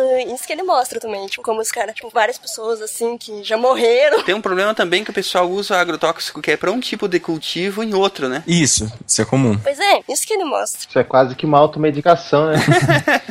bem complicado. Nesse documentário aqui, o cara afirma que o Brasil é o país que mais consome agrotóxico no mundo. Ah, olha só. Sim, sim. Inclusive tem testes de organizações independentes que mostram que o acúmulo de agrotóxico em culturas como tomate, por exemplo, ele chega a ser 20 vezes maior do que em outros países. Nossa. Aqui ainda teimam em usar THC e DDT? Não, é proibido aqui. Só que. É proibido, né? Mas. É. Ainda consegue sintetizar esses agrotóxicos? Não? Então, esses agrotóxicos, eles são liberados no Paraguai, por exemplo. Então, existe contrabando de agrotóxicos, entendeu? Isso é uma realidade mesmo. É, mas tem outros, né, que são menos conhecidos, assim, pra gente, mas que só usam. Sim, sim, tem, tem. O contrabando é, é bastante comum, assim. No... Contrabando de agrotóxicos. Puta que pariu, cara, mas os caras não tem mais nada pra inventar mesmo, né? É. Eu preocupado com o PlayStation 4 e eu, eu- os caras trazendo agrotóxico. Esse cara trazendo THC pra cá. É. Mas o, o que o Silmar falou do tomate, as solanáceas, de uma forma geral, elas têm uma, uma quantidade de aplicação de agrotóxicos muito grande. Principalmente de fungicidas, porque a quantidade de doenças que afetam solanáceas é muito grande. Então, aí tem o tomate, que é conhecido há muito tempo, né? Mas o pimentão também entra nessa, nessa linha, sabe? E a batata, a gente tem uma grande aplicação de, de, de agrotóxicos também. E uma outra solanácea que não é alimento, mas que é realmente campeã de, de agrotóxicos é o fumo, né? O tabaco é, Sim, sim, sim. é aplicação gigantesca, assim. Mas esse, mas esse o cara já sabe que tá se matando, então, né? É, Mais um só. Não vai ser um agrotóxico. Aliás, nós temos um problema, um problema de cultural no Brasil do cultivo do fumo, né? Porque, aliás, nada a ver isso que eu falei, não é cultural. É porque o, o- a, a produção do fumo ela é muito mais lucrativa em termos de espaço, né? Sim, Do sim. que a produção de outra, de Uhum, outra lavoura. é verdade. Eu acho que, tipo, pra você ter o retorno do que um hectare, por exemplo, de fumo dá, você tem que plantar sete de soja, por Nossa. exemplo. É muita diferença. sim. Uma das vantagens de ser criado na lavoura, a gente é saber esse tipo de coisa. É. Eu felizmente tive, felizmente, infelizmente, sei lá, nunca descobri até hoje, tive a o privilégio de ser criado na roça, entendeu? Até uma certa idade. Olha aí, eu também, eu também fui lá em Minas. É, então, é, é, e mesmo assim, depois de sair, você mantém muitas das raízes, né? Você vai visitar parentes, você, você Sim, tem sim. amigos lá, e você acaba sabendo desse tipo de coisa, entendeu? Teve uma época que aqui na região se plantava muito, muito fumo. Uhum. Só que eu acho que a gente falou é uma cultura bem complicada, né? É. Além do agro- agrotóxico e tudo, e Uhum. a- as famílias que a gente via que cultivavam, elas foram se acabando mesmo, porque o agrotóxico que é usado ali dá coisas terríveis. É câncer, é o que vocês imaginarem dele. É, É. é. Eu vi amigos dos meus pais, assim, famílias amigas que moravam próximo e que cultivavam fumo, todos morrerem cedo, 50, nem 60 anos, por causa de câncer. Sim. Nesse documentário lá, o cara, ele mostra que o cara morreu e era um cara que cuidava do almoxarifado dos agrotóxicos, sabe? Daí, tipo, ele não se protegia, pegava, mexia nos agrotóxicos que dava pras pessoas e ele morreu por causa disso. Isso é complicado. É. A gente falou, agrotóxico pode até não ser o vilão, né? Mas eh, todo cuidado é pouco com ele, né? Sim, sim, não é. Nesse documentário que a Estrela falou também, tem um problema que é o de uso do equipamento de proteção individual, né, o EPI, que muita gente não utiliza, né? Inclusive no vídeo aparece algumas pessoas falando de agrotóxico e logo em seguida aparece a pessoa fazendo uma aplicação de chinelo, bermuda e camiseta, sabe? Nossa, cara. Muito comum, aliás, né? Você lembra daquela novela das oito que tinha o. Acho que era o Rei do Gado. Que o, na primeira fase mostrava o. que fazia o, o velho, que fa- fazia o papel do avô dele depois da segunda fase, mexendo o BHC com o que ele aplicava na, no café com o braço. Eu lembro disso, cara. Eu lembro disso, cara.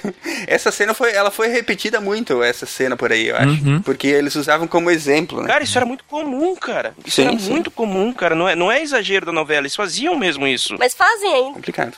Bom, será que vamos falar das desvantagens ou nós já metemos o pau o suficiente, né?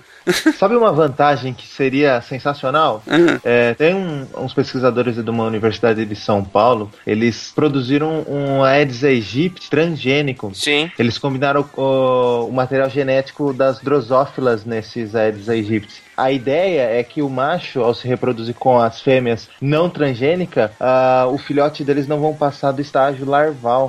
Interessante também. Isso é legal. Eu acho que eles deviam fazer mosquitos transgênero. Transgênero. é, faz tudo fêmea, aí não tem mais problema.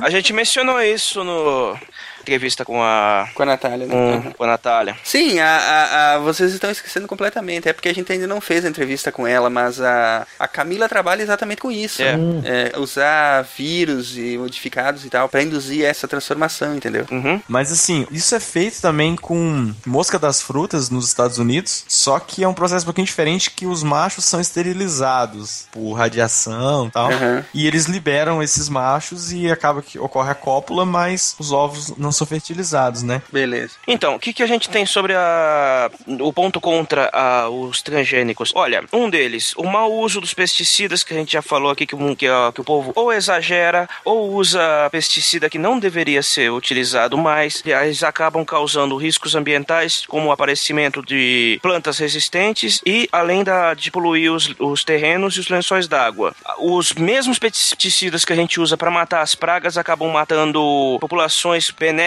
para as plantações, ou tanto como abelhas, minhocas que ajudam a fertilizar a terra, outros animais, outras espécies de plantas, e tudo por causa do mau uso dos pesticidas. Outro problema também é o caso da, da polinização cruzada, que a gente já falou, que pode acontecer das plantas transgênicas acabarem se cruzando com as tradicionais por problema de, do plantio ser muito próximo uma das outras. Eu, eu sinceramente não entendi esse efeito na economia mundial aí. Eu li, mas eu não consegui interpretar isso aí não.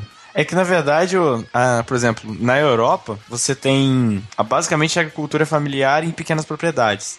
E eles utilizam é, cultivares que são, foram desenvolvidos há muito tempo e que são cultivares bastante é, adaptados às condições ali. Só que esse cultivar não teria uma, uma condição de competir com um transgênico, por exemplo, e seria inviável, porque ele não tem todas essas características de, de, de resistência que o transgênico teria.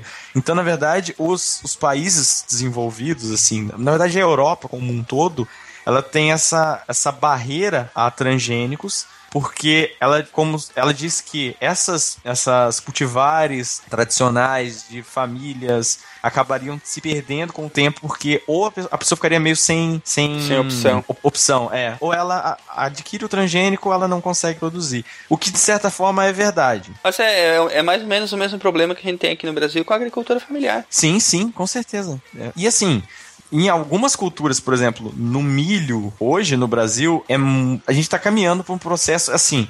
Eu, eu falo, eu sou a favor da tecnologia dos transgênicos, mas a gente não pode fechar os olhos para alguns problemas. A gente está caminhando para o ponto de não existirem cultivares convencionais mais. E a gente entra na questão do, do direito que o produtor tem de não querer utilizar aquela tecnologia. E na verdade a gente está chegando no ponto que não vai existir essa opção praticamente, entendeu? Mas é porque economicamente ele não vai conseguir subsistir? Por que que tu acha isso? Na verdade, a gente tá caminhando pro ponto de que a gente pra- basicamente só vai ter cultivares transgênicas, entendeu? Aham. Cada vez é mais difícil você encontrar cultivares convencionais disponíveis. Mas aí no caso do milho, o produtor que ainda insiste em fazer a a- o plantio do tradicional, ele não vai mais encontrar semente com base natural ou ele não vai ter mais condição de, tipo, se ele produz a própria semente que ele utiliza, ele não vai ter como vender a produção dele? Não, não. Mercado acho até que tem, né? Só que tem que ser um mercado mais local, um consumidor É. que, que queira É. uma, uma produção mais. Que tem, não tem? O, o- quem planta orgânico hoje, que é o. Sim, sim. Tá ganhando rios de dinheiro porque todo mundo só quer comprar isso, né? É bem mais caro. Eu acho tão engraçado esse negócio dos caras falarem produto orgânico.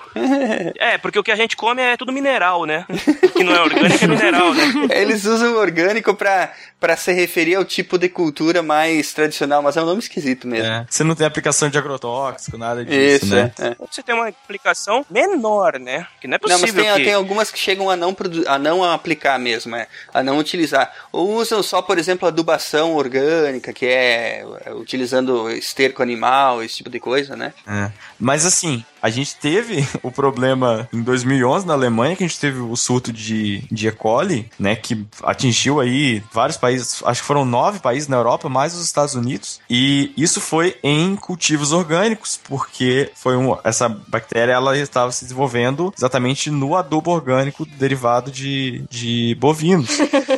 E daí o cara comia salada e ia junto o negócio. Isso. E a E. coli que você consome de ambientes diferentes lhe causa uma disenteria violenta quando não, né? Uhum. Sim, sim. Na verdade, a gente teve vários casos aí, foram mais de 50 pessoas que morreram e mais de 3 mil casos de pessoas que tiveram problemas hepáticos graves em função Olha da. só, porque ela. A, a toxina da E. coli também ela causa uma síndrome, né? Que é a SHU. E em função dessa síndrome, várias pessoas tiveram problemas hepáticos graves depois. É, tá vendo? Tudo por causa do orgânico. Melhor arriscar o agrotóxico. Eu, eu vejo que, pelo menos a leitura que eu faço, das coisas que a gente vê na mídia e lê eventualmente, né? Que a agricultura familiar, sim, tem, tem como subsistir e, e até se desenvolver, Sim, mas é, visando sempre o mercado local, né? Ou naquela cadeia local, feiras, supermercados, ou que o cara consiga fornecer esse produto diferenciado que ele está fazendo localmente. Porque para grandes é, é, monoculturas, grande produção, sementes, é, as tradicionais, milho, soja, e não tem como, não existe como, como competitividade mesmo, entendeu? Uhum, verdade. E, e aí o cara tem uma pequena propriedade, ele acaba fazendo o quê? Ele acaba, acaba desenvolvendo aquelas culturas, né? Verduras, ou mesmo sementes e tal, cultivados de uma forma bem específica lá, que vão ser consumidos localmente, né? Essa é verdade. Esses genes que, eu- que você coloca nessas plantas, né? São genes que nós já comemos há trilhões de anos, entendeu? Quer dizer, desde que o homem existe na face da Terra. Essas bactérias já existiam no solo. Por exemplo, vou te dar um outro exemplo. Um outro gene que é colocado numa na planta para ela ficar tolerante a um herbicida vem de um vírus que ataca plantas. E esse vírus normalmente já vive dentro das plantas. Então, cada vez que você come brócolis, você está comendo esse vírus. Cada vez que você come uma vagem, né, brócolis ou vagem, ou até outros tipos de vegetais, você está ingerindo esse vírus.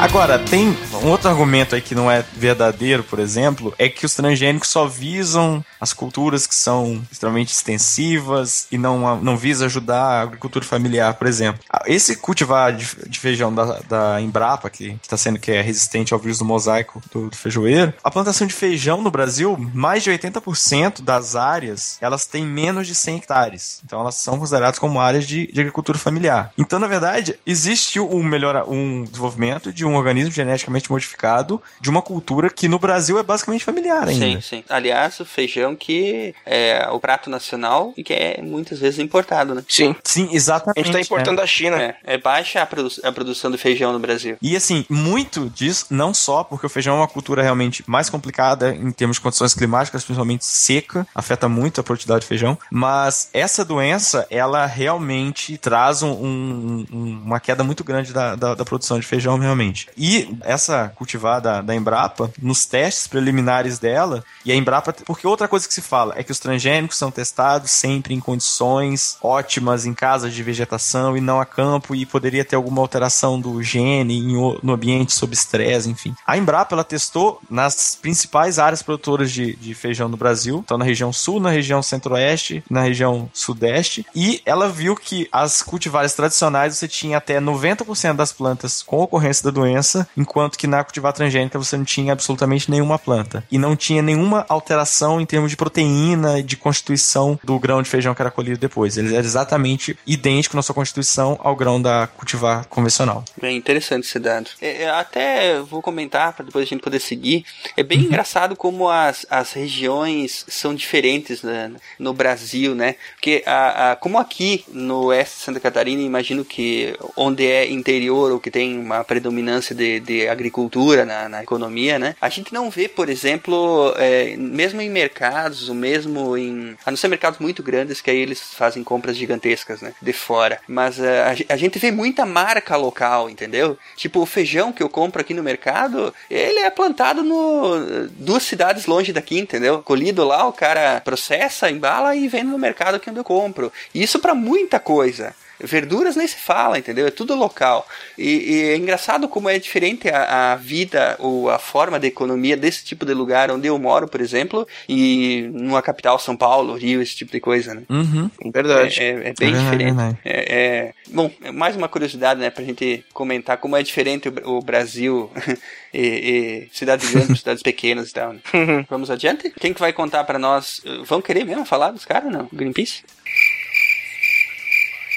É, eu acho até que vale a menção, né? O, o, o Greenpeace aí, ó, Greenpeace. Sempre ouvimos falar que os caras fazem um cavalo de batalha por causa dos transgênicos, né? Ele- Eles têm realmente alguma razão hoje em dia ou, ou é mais tipo esperneio pelo esperneio? Eu acho que ele é mais precaução, sabe? Porque tem falta, falta de estudos que comprovem que não faz mal, então eles preferem evitar.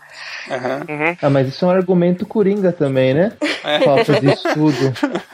Aí, aí complicou, né? É, na verdade, a gente tem até algum, o problema maior é que o Greenpeace ele tem uma, uma atuação bastante forte, né? E ele tem um poder de disseminação das ideias dele bastante, bastante forte. Muitas vezes o Greenpeace ele dissemina alguns dados científicos, teoricamente, pelo menos é o termo que eles usam, que na verdade não são. Então, por exemplo, há alguns anos foi liberado um estudo apresentado pelo Greenpeace de um pesquisador que fez o estudo é, sem que a instituição a qual ele pertencia soubesse, em que ele alimentou ratos com milho transgênico e houve um aumento da, da, da- e houve a formação de vários tumores, enfim. E depois que, ele foi, que isso foi apresentado, vários pesquisadores refizeram os testes em várias instituições do mundo inteiro e não tiveram os mesmos resultados. Na verdade, não houve essa formação de tumores. Science, bitch.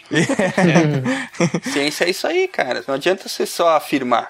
É, e assim, tinham, tinham vários erros metodológicos. Por exemplo, ele utilizou uma linhagem de ratos que não era adequada para aquele tipo de experimento que ele quer fazer, porque era uma linhagem que tinha uma propensão de desenvolver tumores maior. Tem mais vários erros que ele, em que o- a testemunha, né, os ratos que foram tratados com o milho convencional não tinham as mesmas condições dos ratos que foram tratados com milho transgênico. Então, assim, na verdade, ele não fez um experimento, sabe? Tudo errado. É, ou, ele indu- ou ele induziu o experimento ao erro, né? Exato, é. O que pode, em se tratando desses caras aí. É, com certeza. Não, assim, ó, é, é, até, até eu, eu tô lembrando que, por exemplo, é, a gente tá fazendo um. Eu vou fazer um paralelo aqui, né? Quando nós fizemos o programa sobre testes com animais, a gente falou lá. Tem que ter quem grite contra. Tem que ter quem grite contra. Sim, tem que ter, entendeu? tem que ter. Sim. É importante. Mas é, a gritaria só pela gritaria, entende? Só pela histeria, ela não é produtiva. E como é nesse caso, entende? O- não dá pra afirmar se o cara adul- adulterou os resultados ou se ele induziu a pesquisa a, a seguir Uhum. por esse caminho.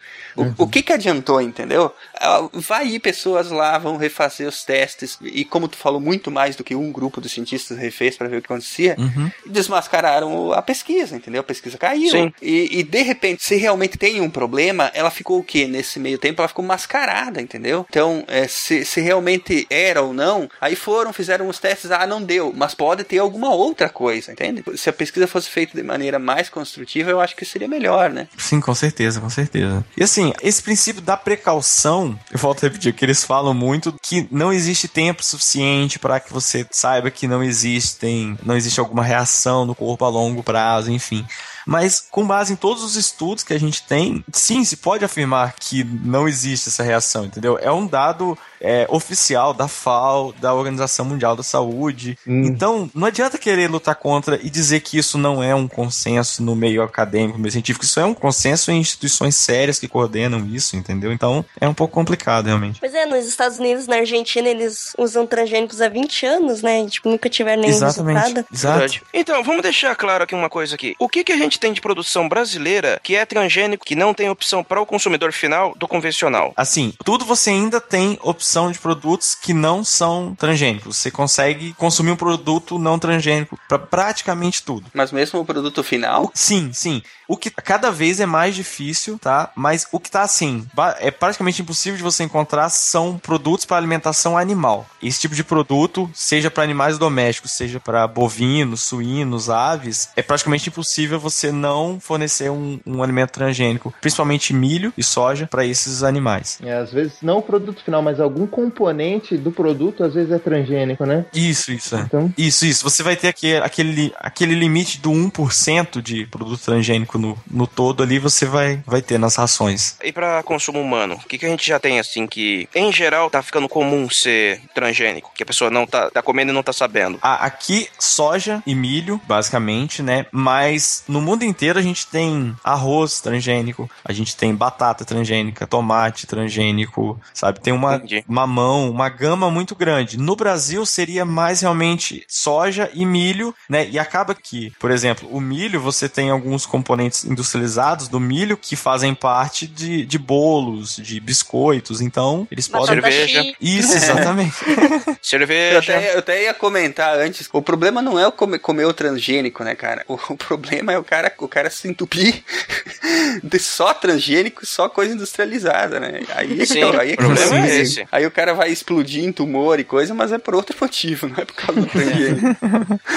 bom, aparentemente é um caminho sem volta mesmo, né, gente? A não ser que aconteça algo muito extraordinário aí, mas putz, É. É, na verdade, assim, faz parte da nossa luta pela sobrevivência, né, cara? sim, ou, sim. ou a- ou a gente, a gente adota essa estratégia de produzir um alimento que, que mantenha a nossa produção, ou a gente morre de fome, sei lá, enfim. Se a gente for pensar bem, cara, a gente vem produzindo variantes de tipos diferentes de alimento desde quando a gente começou a agricultura. É, ah, é isso aí. sempre selecionando artificialmente, né? Desde Uhum. fruta. O milho era, era uma porcaria de um capim ridículo que mal dava pra estourar pipoca. Eu fiquei louco, cara, ver, ver as imagens. Do Teocinto, né? É. Vocês já viram a banana como ela era? Tinha semente, né?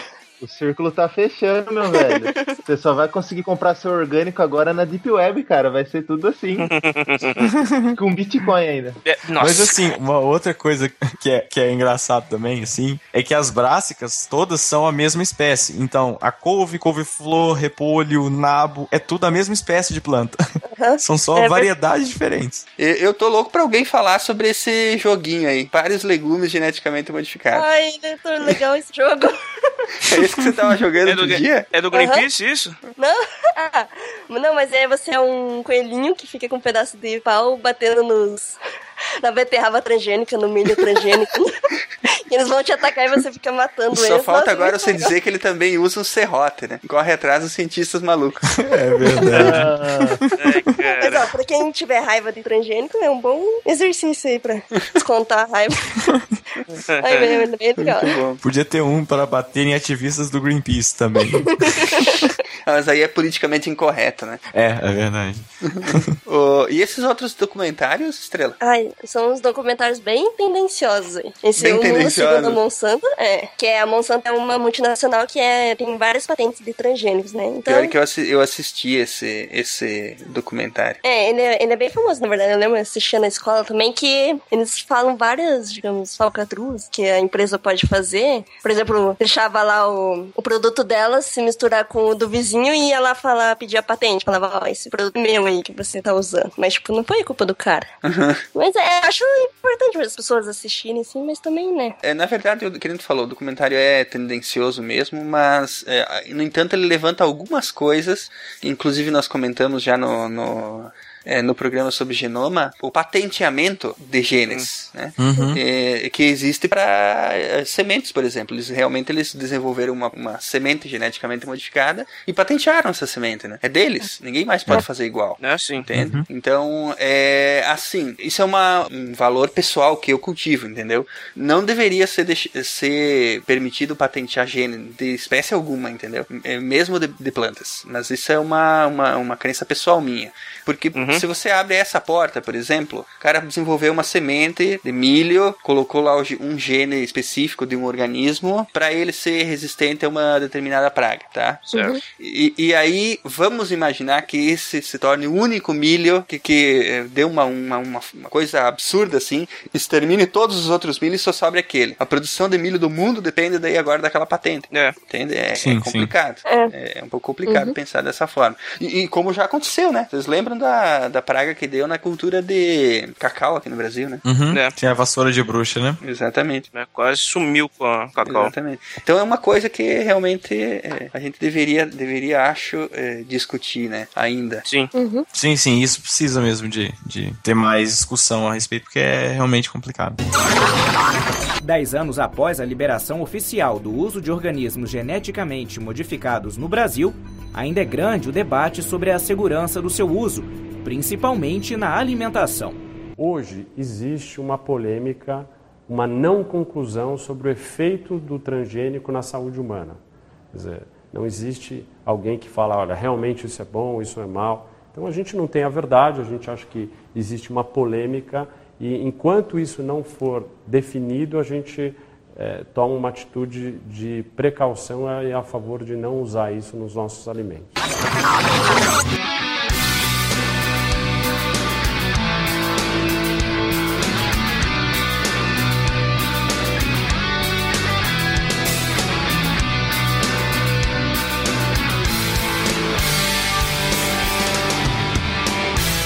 Bom, pra gente ir adiante, então, nós temos esse livro, Organismos Transgênicos no Brasil, regular ou desregular. Quer falar dele um pouco para nós, eh, Giovanni? Vamos, vamos lá. É, ele foi é, é de autoria do professor Walter Colli, que ele é ex-professor do Instituto de Química da USP, né? E nesse livro é bem legal que ele mostra bem como funciona toda a lei de e como funciona a análise de risco de organismos geneticamente modificados no Brasil, né? Então, assim, a tudo isso é, foi criado naquela lei de biossegurança que a gente falou, onde foram criados dois órgãos, né? Na verdade, criou-se o Conselho Nacional de Biossegurança, que é a CNBS, e houve uma reestruturação da Comissão Técnica Nacional de Biossegurança, que é a CTN-Bio. A CTN-Bio é quem fica responsável por avaliar os riscos daquele organismo geneticamente modificado. Então são 27 membros, na verdade 27 membros titulares e 27 membros suplentes para substituir esses titulares.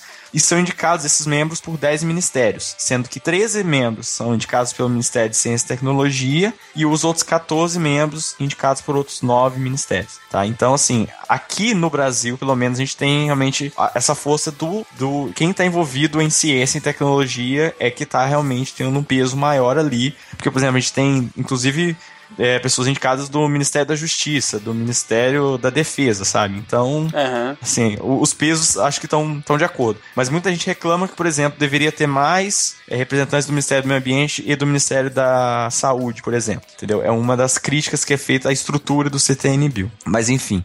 O CTN-Bio, então, o que acontece? Uma empresa que quer registrar um produto transgênico, ela apresenta ao CTN-Bio esse pedido e todos os testes que são exigidos pelo CTN-Bio. Então, ela vai ter os testes de, do risco do ambiente, os de segurança alimentar e os testes é, e, e o- a questão de avaliação socioeconômica também daquele, daquele transgênico, que seria o balanço entre o que tem de vantajoso na utilização daquele transgênico em comparação com os riscos que ele teria, por exemplo.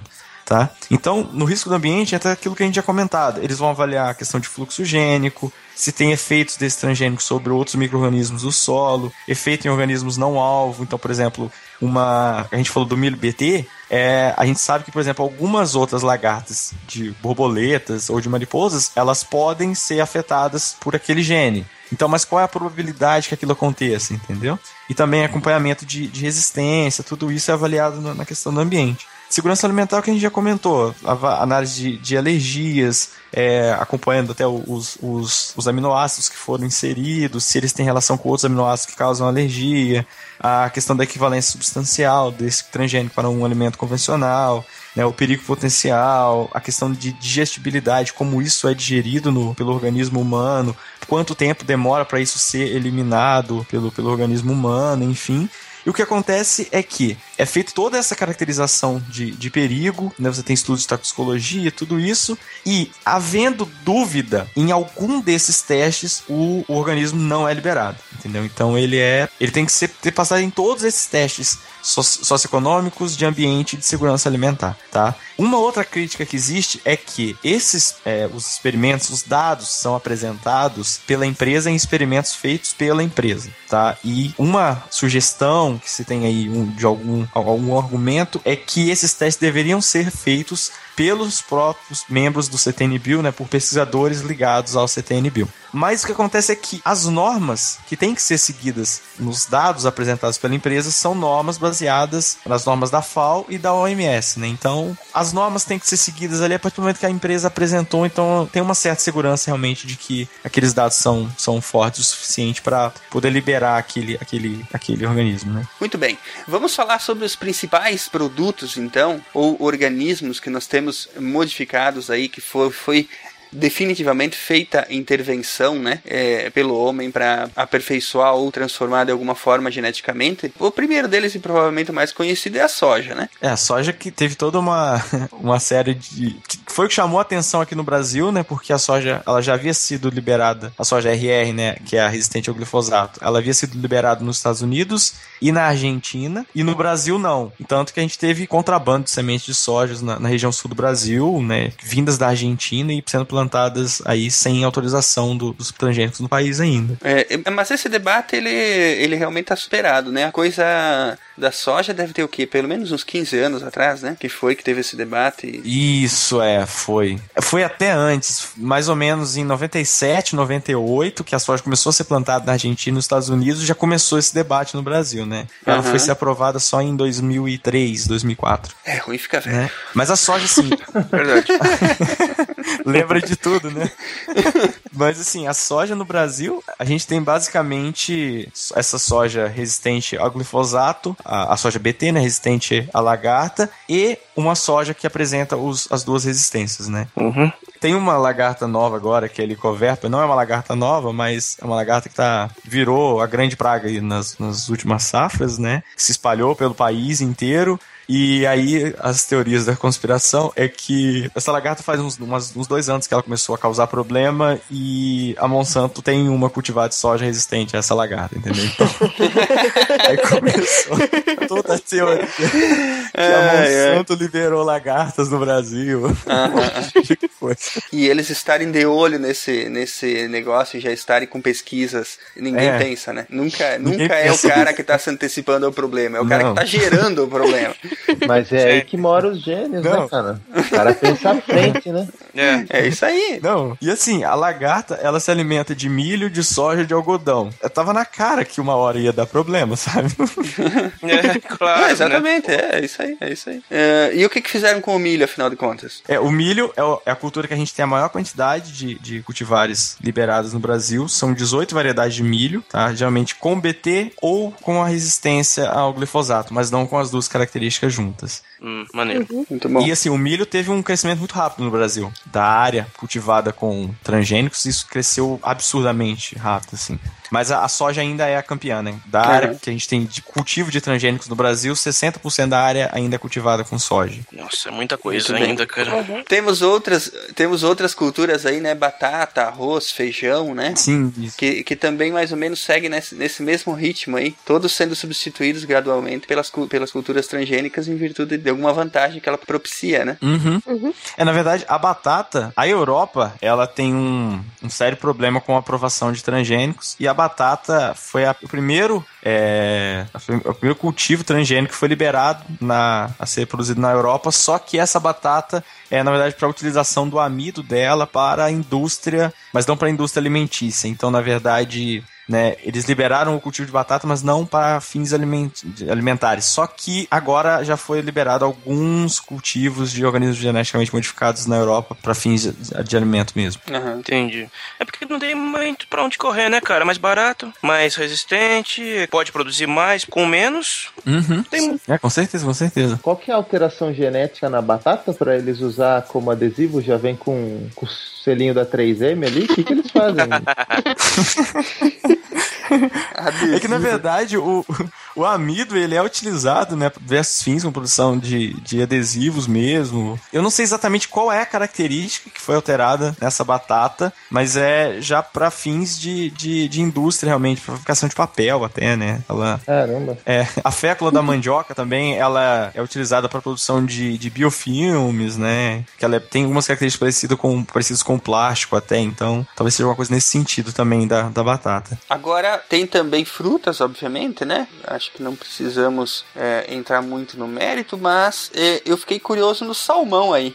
Salmão? salmão. É. Salmão. O salmão é um gene que, que foi de porco, né, que foi inserido no salmão e ele apresenta uma capacidade de ganho de peso muito mais rápida. Na verdade, ele acaba se alimentando mais e ele tem uma conversão alimentar maior também do que o salmão normal, né? E ele foi liberado, foi o primeiro animal transgênico que foi, foi liberado realmente. Mas existem, assim, algumas dúvidas quanto ao uso dele pelo impacto no meio ambiente, porque um salmão o, o desses... salmão hoje ele não é todo em cativeiro? Sim, Não, sim, cara. mas Quer dizer, o que a gente come, sim. Sim, que a gente come sim, é. Mas é o medo, é aquela coisa da precaução de se você tiver algum desses salmões conseguindo fugir, você tiver isso liberado no ambiente, entendeu? Uhum. E aí, com certeza, ele teria uma. uma... Iria, iria ter cruzamento, né? Com... Sim. E, e aí acabaria, teria problemas com outros, os outros peixes, né? Porque ele tem um, um- Ele se alimenta muito mais do que o, o normal, né? Então você teria um impacto ambiental realmente bastante grande. Mas ele foi liberado, e aí, lógico, que entra toda a questão de que você, você tem que ter fiscalização, de como esse, esse organismo está sendo, tá sendo criado e quais as condições. Né? Então aí entra toda uma parte de, de política pública realmente depois, do que tá fora da da questão da, da tecnologia, né, em si. Caramba, até o sushi é transgênico agora, velho. Puta, eu tô, eu tô aqui, né, cara? Eu que gosto de, de comer o, Eu o, também. o peixe Eu frio, também. frio lá. Me Não, ferrei escolha. todo. Não, cara, vamos, Mas aliás, é que, que nem o. vamos limar o, Ronaldo, salmão e comer só o atum. Ele ferrou, daqui a pouco aparece o atum transgênico também. Ah, atum, é mais, atum é mais complicado porque atum você não cria cativeiro, é peixe de profundidade. É, mas tu já tinha comen- comentado antes, né, Ronaldo? Não tem muito pra onde fugir, cara. Olha a lista. Não, não tem. Queijo, algodão, canela, mandioca, tomate, tabaco, batata doce. Cara, até batata doce, cara. A Organização Mundial da Saúde avaliou já há alguns anos que não havia risco para algumas para aquelas culturas, principalmente de soja, e milho e tal.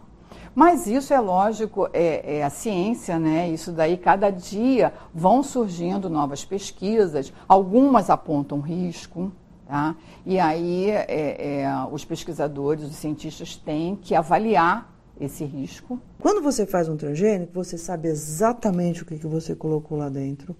Você vai para o laboratório, você faz todas as medidas, você faz todo o estudo, você faz. Ele não foi produzido hoje foi colocado amanhã para ser consumido ou para ser liberado, ou enfim. Transmite uma segurança porque ele foi muito bem estudado. Todos os seres vivos, sob situação de estresse, manifestam reações inesperadas. Com as plantas transgênicas também é assim. E nós, avaliando as plantas transgênicas antes da liberação comercial apenas sob condições ótimas, não temos como perceber as reações que elas terão sob condições extremadas no mundo, no mundo real. Então nos falta essa informação.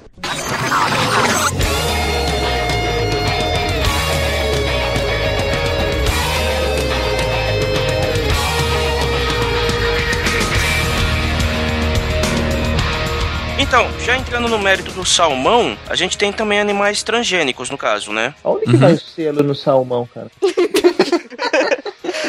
Olha, considerando que ele é bem maior do que o salmão tradicional, não precisa de selo, né?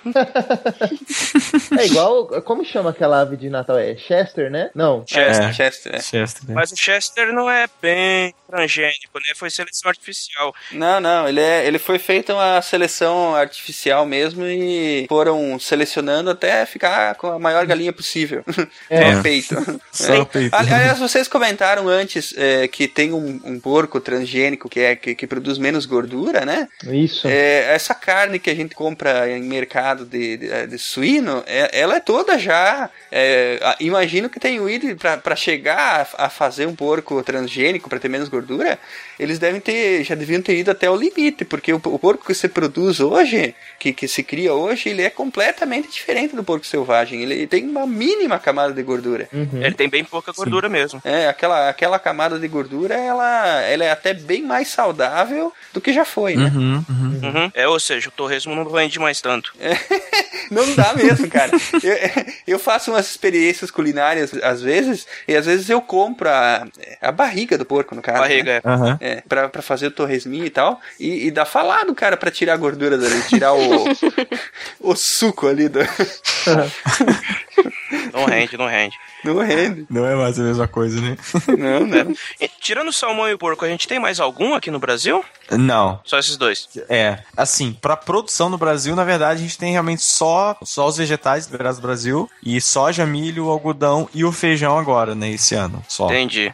É, porque o salmão a gente importa do Chile. Ah, mas a gente, a gente sabe que já existem a- a- as, as galinhas, né, que tem quatro corações, né? Isso aí também deve ser transgênico. Galinha de quatro corações. Que como é que tu explica? Como é que tu explica que tem tanto coração no mercado, cara? Você faz um churrasco, você compra a linguiça, compra a carne e compra 2 quilos de coração, cara. De onde é que vem tanto coração, cara? Verdade, Cara, você que mora na roça, mano, você já foi numa granja, né, cara? Mas é, eu tô suspeitando que aqueles frangos que eles criam lá tem mais de um coração, cara. Mas, é, enfim, eu acho que a gente podia propor um, um pequeno debate é, sobre a ética dos transgênicos. O que, que vocês acham uma questão importante que a gente poderia levantar aí? Tem várias, na verdade, né? Uma que eu acho interessante é. A gente tem a tecnologia e o, o que a gente vê muitas vezes as pessoas que são contra transgênicos e ele é contra a transgenia como um todo. E não é assim, entendeu? A gente tem que avaliar caso a caso, né? E é assim que funciona na legislação. Cada evento que, que é proposto, ele é avaliado separadamente, novamente, todos os testes. Então, por exemplo, para cada variedade de BT que, que é lançada, ela é avaliada novamente. Todos os testes que uma outra variedade de BT já foi submetida, ela tem que ser submetida, submetida novamente, entendeu? Então, assim, eu para mim eu tenho a tecnologia tá aí, ela faz parte, é uma realidade, não adianta. A gente tem que ter a segurança de que esse alimento é seguro, né? A segurança de que é seguro é bom, hein? Garantia, né? Garantia de que é seguro. Garantia, é. E assim, isso a gente tem pela legislação. A questão de que você tem um risco de que a gente não tenha uma tecnologia eficiente para mensurar algum problema futuro ainda, a gente entra no problema de qual o risco que eu tenho de liberar aquele, aquele alimento e o que eu perco não liberando um alimento que é seguro e que tem uma, uma vantagem de produtividade, uma vantagem ambiental ou econômica realmente, entendeu? Então, a questão é complicada porque assim, isso tem que. Falta muita informação realmente, sabe? De como isso é, é feito, de, de uma, de uma é maneira de uma maneira geral né o, o, o grande problema do, do público médio é a desinformação né é, muitas vezes se, se propaga informações erradas ou incorretas que inclusive é uma das batalhas que a gente enfrenta para divulgar a ciência né porque Uhum. se quer levar a ciência a- para as massas né mas você tem que levar a ciência para as massas de uma forma que a informação que você está dando não vire desinformação né É. Isso, porque exato, exatamente. é, a- uma, uma, um pouco de conhecimento, às vezes, pode ser pior do que nenhum, porque o cara pega um pouco de conhecimento, Uhum. um, um- um fio de conhecimento que, que tá pela metade e o cara acha que é uma coisa e na verdade é completamente diferente, né? Exatamente. E assim, a propaganda contra, ela é mais fácil de ser feita e muitas vezes ela. Eu tô falando muitas vezes porque tem pessoas que têm é, argumentos contra os transgênicos de uma forma responsável, mas muitas vezes ela é feita sem, sem responsabilidade nenhuma, entendeu? Aham. O, o fato que é apresentado, o argumento que é apresentado, ele é totalmente furado, mas ele é apresentado daquela forma, sabe? Olha, se você comer esse milho, você vai ter essa doença. E não, isso não é comprovado, entendeu? Sim, sim. Ou além de ser uma especulação, pode ser uma especulação baseada num, é, num- numa análise muito superficial do fato, né? Sim, exatamente. Porque falar mal, não precisa fazer um programa anterior sobre genoma, poder fazer um programa sobre, sobre alimentos transgênicos, entendeu? Exatamente. É, é, é, é, é, tá entendendo? A coisa é que você tem que, é, é, muitas vezes, para poder falar de um, de um assunto, você tem que ter o conhecimento prévio. E, Uhum. infelizmente, não é todo mundo que tá disposto a abordar a coisa da forma que tem que ser, né? E é, é, é complicado realmente, porque eu me lembro quando começou essa discussão, as imagens que surgiam, né, de um rato cortado ao meio e por dentro ele era um e por fora ele era um rato, sabe?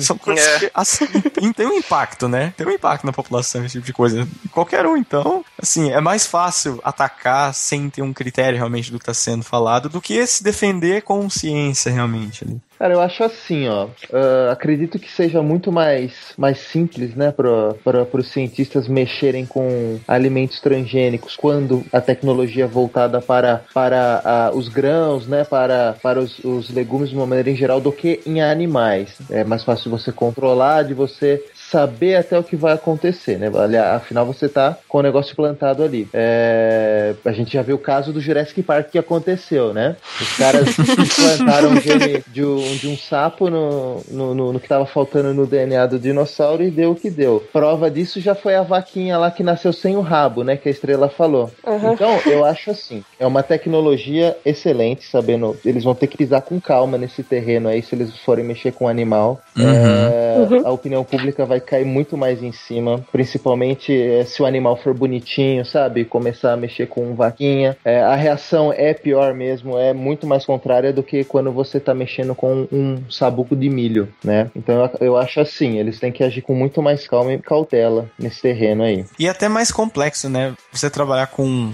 com um transgênico em animais é um organismo muito mais complexo, né? Então, assim, é, é mais difícil o processo, né? De, de obtenção do transgênico, assim. E será que vale a pena, assim, o custo-benefício? Será que acaba valendo a pena, no caso? Olha, ah, vale, porque senão não tinha, não, não existiria o, o, o- a pesquisa em si, entendeu? É que realmente compensa o, o, o que se gasta com isso, sim. A produção é muito, muito maior, né? Igual Sim, o salmão que come cinco vezes mais. Isso, exatamente. É, É. O salmão ali, né? É fantástico. E, e ali tá. É uma outra coisa que a gente. Os transgênicos em plantas, geralmente você não tem nenhuma característica de aumento de produtividade. Tá, tá mais relacionado à resistência à doença, resistência a herbicida, como a gente falou aqui, ou até mesmo alguma alteração, a produção de algum composto novo, como era o caso do arroz, que, que produzia uma, produziria vitamina A e tal, teria uma quantidade maior de vitamina A. Mas no caso do salmão, ao que me parece, o gene, o foco final realmente é aumento de peso, né? Então você teria produtividade realmente do, do animal ali, né? Uhum. Então seria um pouquinho diferente o foco ali do, do, do organismo que foi desenvolvido. Mas eu acho bastante importante essas pesquisas acontecerem justamente para desenvolver a tecnologia, para ver aonde acerta, onde erra, para daí, tipo, no futuro, quem sabe a gente vai ter animais transgênicos e com mais certeza ainda que eles estão dando certo. Sim, sim, com É, certeza. não dá pra deixar de lado, assim. E assim, é, eu, eu defendi muito aqui, mas é importante a gente ter também em mente que, de acordo com o que a ciência vai avançando, pode ser sim que algum alimento que foi liberado se descubra que ele tem algum efeito, mas a gente tem que ter a comprovação de que aquele alimento tem aquele efeito nocivo, entendeu? A gente não pode deixar Uhum. de adotar uma tecnologia porque talvez a gente não esteja percebendo algo que não que existe ali. Então, não é, não é assim, sabe? A ciência vai evoluindo e as coisas vão, vão se alterando, mas no que a gente tem agora, até porque a ques- a questão de certeza, isso não faz parte de ciência, né? A ciência, você nunca Uhum. tem certeza de nada. A ciência é sempre uma evolução contínua e teorias que vão sendo substituídas ou que vão sendo adaptadas, vão sendo incorporados outros conceitos, né? É isso que é Uhum. ciência, né? Nunca você tem certeza total. E olha, só temos até a agradecer. Aí, aí agora, se aqui já é quase meia-noite, aí tá amanhecendo já, né? É, aqui é quatro e meia agora.